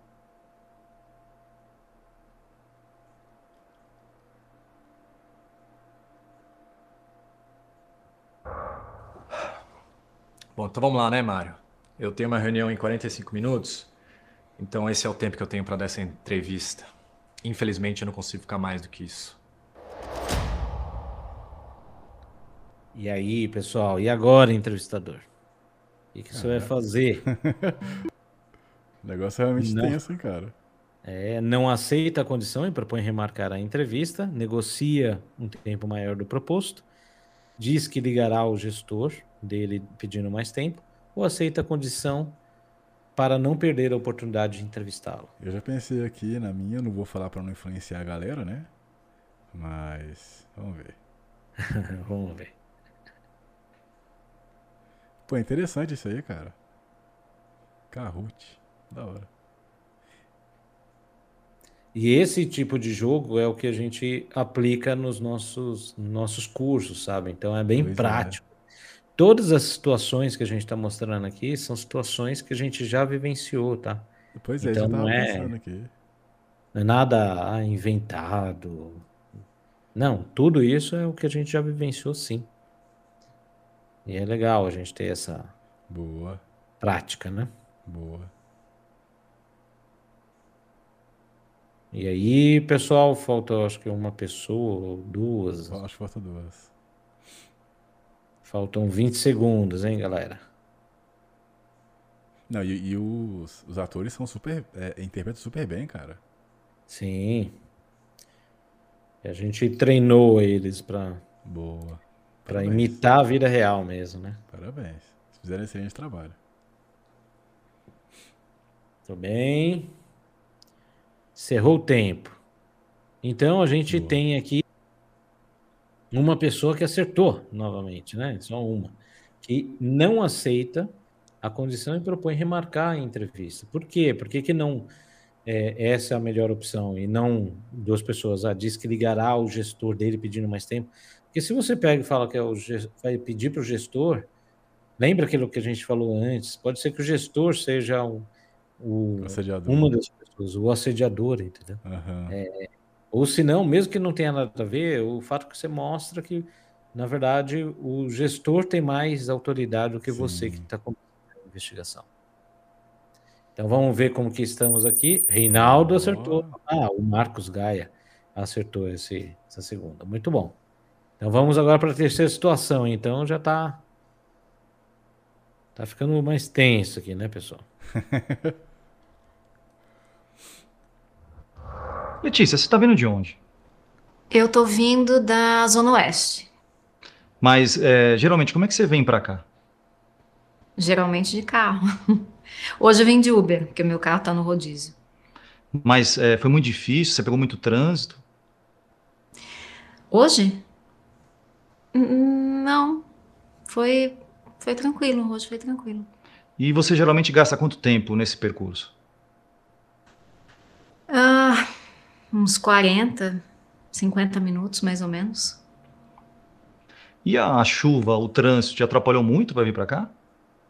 Hum, não. não. É que eu vi que a chuva foi bem pesada em algumas regiões aqui e não causou nenhum alagamento, nenhum transtorno na tua região? Não. Na minha região, não. Então, a opção Vermelha ignora a reação, ignora a reação e continua falando. Isso que ela está sendo monossilábica na sua fala. Ah, sim. Né? Ela está sendo seca, assim, não, não tá, não tá fluindo, né? Uhum. É, então essa é uma opção. Outra opção é pede desculpas e começa a entrevista.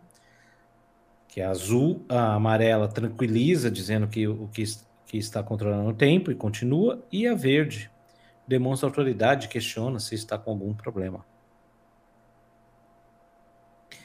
Vamos lá, três pessoas já votaram. Aí, todo mundo já votou. E aqui ninguém acertou, hein? Caramba, o negócio tá, tá difícil, hein? Eu acho que essas perguntas estão difíceis. Então, por que que tranquiliza dizendo que está controlando o tempo e continua? Porque você, o ponto é, você é, pode ser, a gente não sabe até então, por que, que ela está sendo monossilábica? Talvez ela esteja mais preocupada o seguinte, cara, vamos passar. Vamos passar. É, passar logo essa parte e então. tal. E aí você, ao mesmo Sim. tempo que você fala que está controlando o tempo, você está é, mostrando autoridade sem falar que você é autoridade ali. Né? Uhum. Então, esse é um ponto. Então não mudou o placar, obviamente. Vamos então para a quarta situação, pessoal. Vamos lá.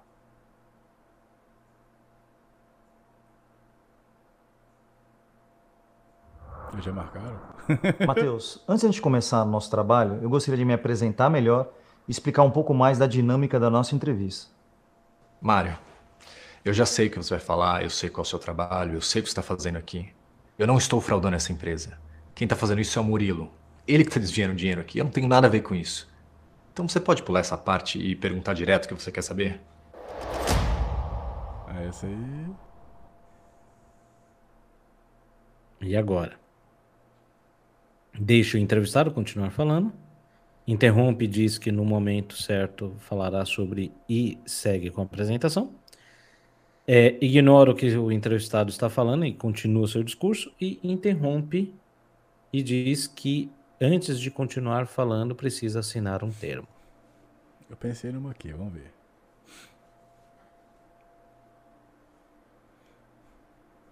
Só aproveitando enquanto o pessoal está voltando aí, eu fiz uma enquete perguntando para as pessoas, né, se elas já sofreram assédio no trabalho. E aí 80% disseram sim e 20%, 20 disseram não. É... Eu marcaria sim também, mas não consigo marcar. mas é, é isso. É uma realidade, infelizmente. Pois é. Duas pessoas acertaram agora. Bacana. Que é um interrompe e diz que no momento certo falará sobre e segue a apresentação. Por que, que é, não deixaram o entrevistado continuar falando? Porque uma técnica da pessoa não falar a verdade é você desviar o assunto. Uhum. E é uma técnica que muitas vezes a pessoa ela vai adotar isso na entrevista. Ela quer que você foque no outro e não nela. Uhum. Então, você tem que controlar a entrevista, não deixar é, é, é, de controlar e saber o momento certo de, entrevista, de, de perguntar. E, a, e não quer dizer que você vai ignorar essa informação. Você vai tratar desse assunto, dessa denúncia que ele está fazendo, no momento certo. Mas não deixe a per, não, não, per, não, você não pode perder a entrevista, o controle da entrevista. Ó, o Reinaldo Góes agora tá disparado, hein? Mas ainda dá tempo. Vamos lá, hein? André também agora já chegou aí no, na disputa. E essa é a última situação, pessoal. Boa.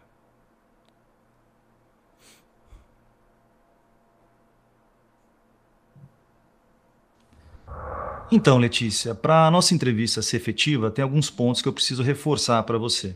E um deles é a questão da confidencialidade. Tudo que você passar para mim, independentemente da natureza do assunto, independentemente das pessoas envolvidas, são informações confidenciais e não serão expostas dentro ou fora da empresa. As únicas pessoas que vão ter acesso a essas informações é a diretoria executiva da empresa. Então, a gente garante o sigilo absoluto dessas informações. Tá. Então, Mário, é, olha só, eu sinceramente não acredito muito no que você está me dizendo, porque várias pessoas já tiveram aqui, e inclusive colegas meus é, falaram um monte de coisa e essas informações foram parar na boca de um monte de gente, sabe? Então, por isso eu nem tenho nada para te dizer. E agora, entrevistador? apresente argumentos organizacionais, profissionais e pessoais, continua sua apresentação, diz que não tem culpa pelo passado, mas que agora é diferente, e diz que é uma decisão dela confiar ou não. Eu já parei de voltar mentalmente porque eu tô errando tudo, cara. Eita, todo mundo errou, hein? Eita. Então, diz é, que é uma decisão dela confiar ou não não é uma boa alternativa, por quê? Porque no final dos contos você tá. É, ela vai. Ela já tá falando que não tá confiando. E aí Sim. você fala que é uma decisão dela e que ela não vai confiar mesmo. É, e também pode até soar um pouco como uma certa ameaçinha, tipo, né? Uhum. É, você que decide confia, não, tal. Então, não, você tem que apresentar argumentos, argumentos organizacionais, ou seja, quanto que a empresa, a sua organização, ela, ela garante confidencialidade, você tem que apresentar argumentos profissionais e também pessoais, ou seja, confia realmente, porque eu não vou é, ser desonesto ou desleal, né, na, ou antiético no processo de entrevista. Então, como a gente já pode imaginar, temos aqui o vencedor, né? Então, o André ficou em terceiro. que da hora. O Marcos ficou em segundo e o primeiro que ganhou o livro foi que da hora o Reinaldo Góes. Parabéns, bom, Reinaldo. Parabéns aí pelo, pelo desempenho. É, mas é da hora, cara, da hora, da hora. Lembrando então que as pessoas. Ah, o Reinaldo aí que ganhou. Aí. Parabéns, Reinaldo. Lembrando aí que é só procurar aí o Instagram da IP. É, IPRC Brasil. IPRC Brasil, já falei errado, desculpa. já está na descrição do canal o, o link do Instagram, além do site, ainda também no canal do YouTube. Então você procura lá, é, passa, né? Melhor, pode, pode passar as informações, por favor, Renato. Que aí Isso, aí é o que a gente vai precisar do, do Reinaldo é o, o endereço que você quer que a gente envie o livro e já passar também o seu contato, Boa. enfim, o e-mail e tal, e a gente é, aí a gente já encaminha o livro para você, tá? Parabéns perfeito, aí. Perfeito.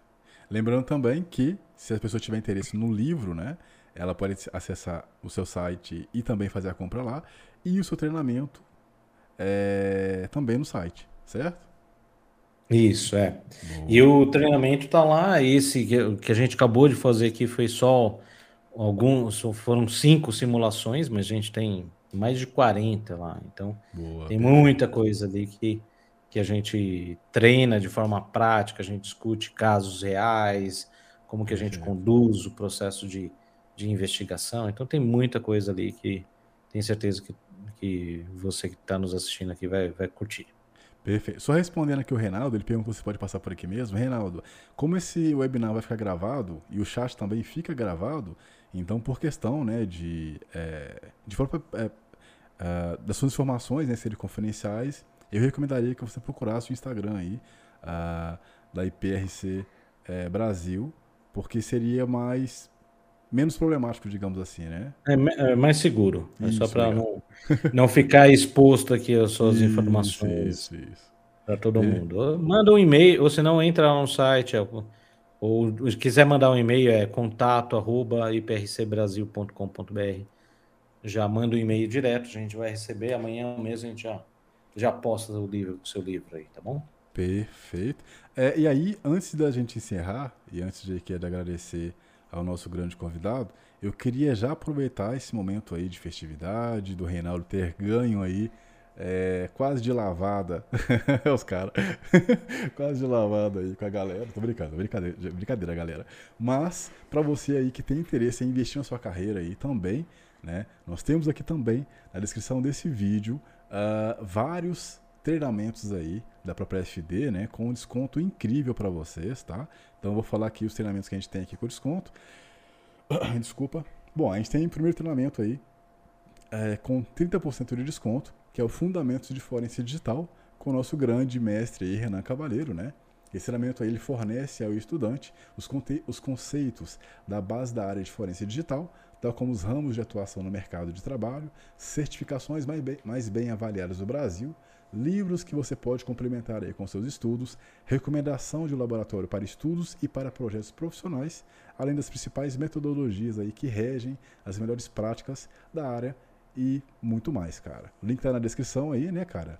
É, lembrando que você pode conhecer esse treinamento e aproveitar os 30% de desconto, mas aproveite aí que é por tempo limitado, tá? Além disso, também temos aí para complementar o seu conhecimento o treinamento de introdução a perícias de áudio, né? Pela é, Ana Sanches. Ana Sanches, que é uma, uma profissional aí maravilhosa, né? Ela participou também. Eu tive o privilégio de conhecer ela no, no FT Talks, que é o podcast da, da Academia de Forense Digital.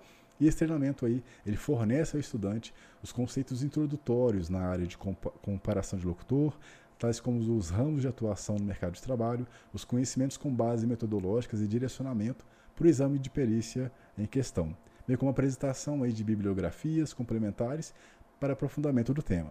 Temos também aí mais dois treinamentos com 30% de desconto, e para finalizar aqui, e o, o terceiro treinamento aí é o do direito digital aí com o grande Pedro Borges Mourão, que eu tive o privilégio aí de, de conversar aí em vários webinários aqui, né?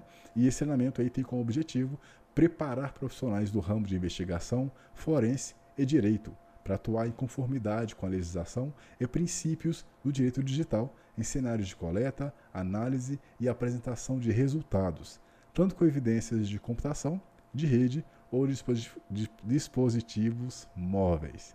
E para finalizar aí, temos o treinamento aí de forense e internet e o Cint, com os grandes mestres Renan Cavaleiro, Marcelo Nage, Marcos Lamas e Pedro Mourão. Esse treinamento aí tem como proposta te preparar para lidar com casos de investigação e perícia envolvendo evidências provenientes de fontes de internet, discutindo as melhores práticas para coleta e preservação, além da utilização de técnicas de obtenção de informação pública na internet.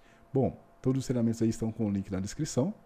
É, e agora, eu vou tirar aqui minha cara que estava gigantesca para todo mundo ver, com uma- um belo machucado que uma abelha me picou.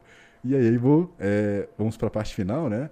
É, queria aqui agradecer aqui o Renato, né? A gente ficou aqui muito mais do que o tempo que a gente tinha combinado, é, mas tenho certeza que a, que, a, que a galera gostou bastante do conteúdo, também do assunto, né? Eu mesmo fiquei impressionado aí com, ah, digamos que o quanto que estamos como sociedade, de certa forma, evoluindo, né? Toda vez que eu faço um webinar aqui, eu aprendo muito mais e fico muito feliz com o tanto que a, a, na minha percepção, logicamente, a área de forense está crescendo bastante, na minha percepção, e o tanto que a área de forense tem contribuído para o bem social, sabe? essa questão de, de lidar com assédio, de investigar o assédio, de é, certa forma uh, dar voz né, à pessoa que está lá sofrendo com isso é, e de certa forma corrigir o problema que é causado. Isso me deixa muito tranquilo porque, como eu tinha mencionado bem lá atrás, aquele episódio né, da, do programa televisão que eu li os comentários, eu fiquei abismado ver que hoje as empresas têm se preocupado com isso é, e têm também é, procurado corrigir, né, procurado melhorar essa questão pessoal, me deixa aí mais tranquilo. Bom, é, Renato, obrigado, né, cara, de novo. Novamente, parabéns aí pelo seu excelente trabalho, parabéns aí, né, para a IPRC Brasil. É, cara, é, conteúdo é show, conteúdo é profissional e só o pouquinho que a gente conversou com você aqui, a gente já percebe a transparência e tantas outras qualidades aí que complementam aí o tanto que vocês trazem de diferença para a sociedade, cara. Eu que agradeço demais. É, fico muito, muito feliz e honrado aqui de estar uhum. aqui com vocês. E contem sempre com a gente também, tá bom? O IPRC tá bom. As portas abertas. Ah, muito ah, obrigado, obrigado mesmo. Cara. Só mais um detalhe aqui. O Reinaldo ele falou que ele não tem Instagram. Ele pode te procurar no LinkedIn? Ele... Não, no, eu mandei até no e-mail aí. Ah, contato contato arroba iprcbrasil.com.br deixa, deixa eu anotar aqui. Não apareceu aqui não. Peraí, só não apareceu? Não. Pode colocar aqui mesmo? Ou... Pode, pode, pode. Pode colocar? Arroba iprcbrasil.com.br Confirma, confirma, por favor, aí se tá certinho no, no chat. Eu mandei lá só para só caso eu tenha escrito errado. IPRC Brasil, vamos ver.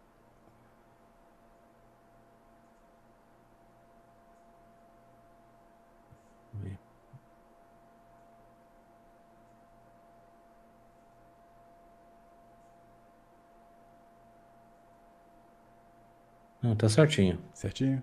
Perfeito. Isso aí. Boa. Então é isso aí, Reinaldo. Já garanta seu livro já. Parabéns de novo. É, só lembrando mais uma vez, todo mundo que assistiu até aqui, muito obrigado. Se você não é inscrito no canal, se inscreve. Siga a gente nas redes sociais. Todos os links estão na descrição do, li do, do livro, do webinar. Além também aí das redes sociais é, e também do site né, do IPRC Brasil, tá? É, Renato, brigadíssimo de novo, né? Espero te ver em breve aqui com mais conteúdo tão excelente quanto esse. Excelente noite para cada um de vocês que estiveram até aqui. Excelente noite aí, uh, Renato. Bom descanso para você, bom descanso para quem está assistindo a gente. E valeu, pessoal. Valeu, pessoal. Até mais. Valeu. Abraço.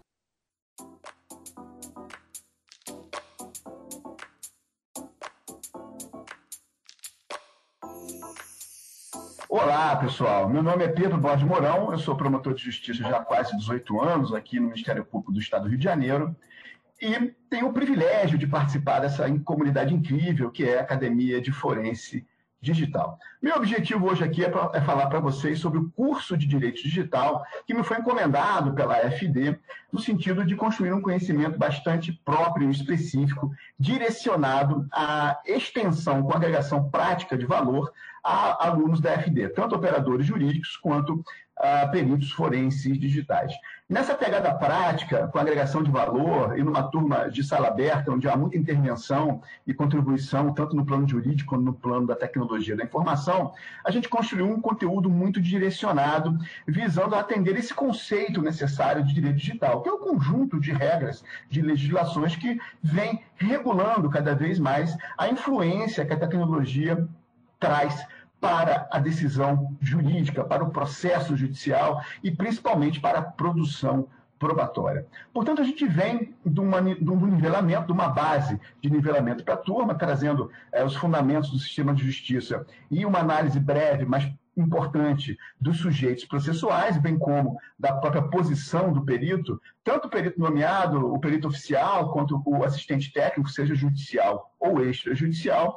E dentro desse fundamento, a gente passa então a analisar as questões relativas aos princípios do processo. É muito importante que todo mundo tenha uma grande e precisa visão de como vai se desenvolver a marcha processual mas isso numa profundidade adequada, para depois entrarmos, então, na análise da teoria geral da prova. Né? O processo se destina em, muito à aquisição da prova, e tanto a atividade do operador jurídico quanto, e aí, principalmente, do perito forense digital, é a produção da prova para fins percebam, da influência na cadeia cognitivo-probatória. Então, uma boa análise da teoria geral da prova e da própria prova digital, principalmente, é muito importante para que a gente possa, na sequência, ingressar nesse microsistema de direito digital. Há muitas legislações que foram produzidas nos últimos cinco anos que regulam essa relação entre o direito e a tecnologia, e é importante que a gente as conheça, como, por exemplo, as regras que regulamentam o registro notarial eletrônico, o registro imobiliário eletrônico,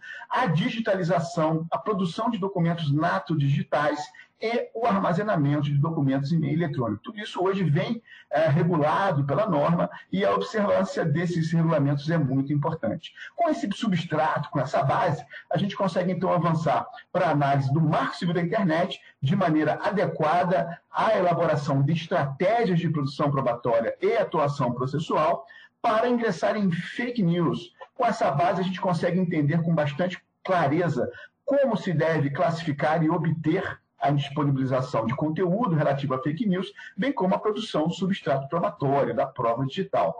Feito isso, a gente consegue finalizar, são 28 horas ao vivo, de maneira bastante prática, porém intensa, um posicionamento do aluno dentro dos principais marcos da Lei Geral de Proteção de Dados. Principais conceitos, vigência, Autoridade Nacional de Proteção de Dados, guidelines, um pouquinho da análise do GDPR europeu, responsabilidade dessa lei e as sanções administrativas que se espera que entrem em vigor agora no primeiro dia de agosto de 2021.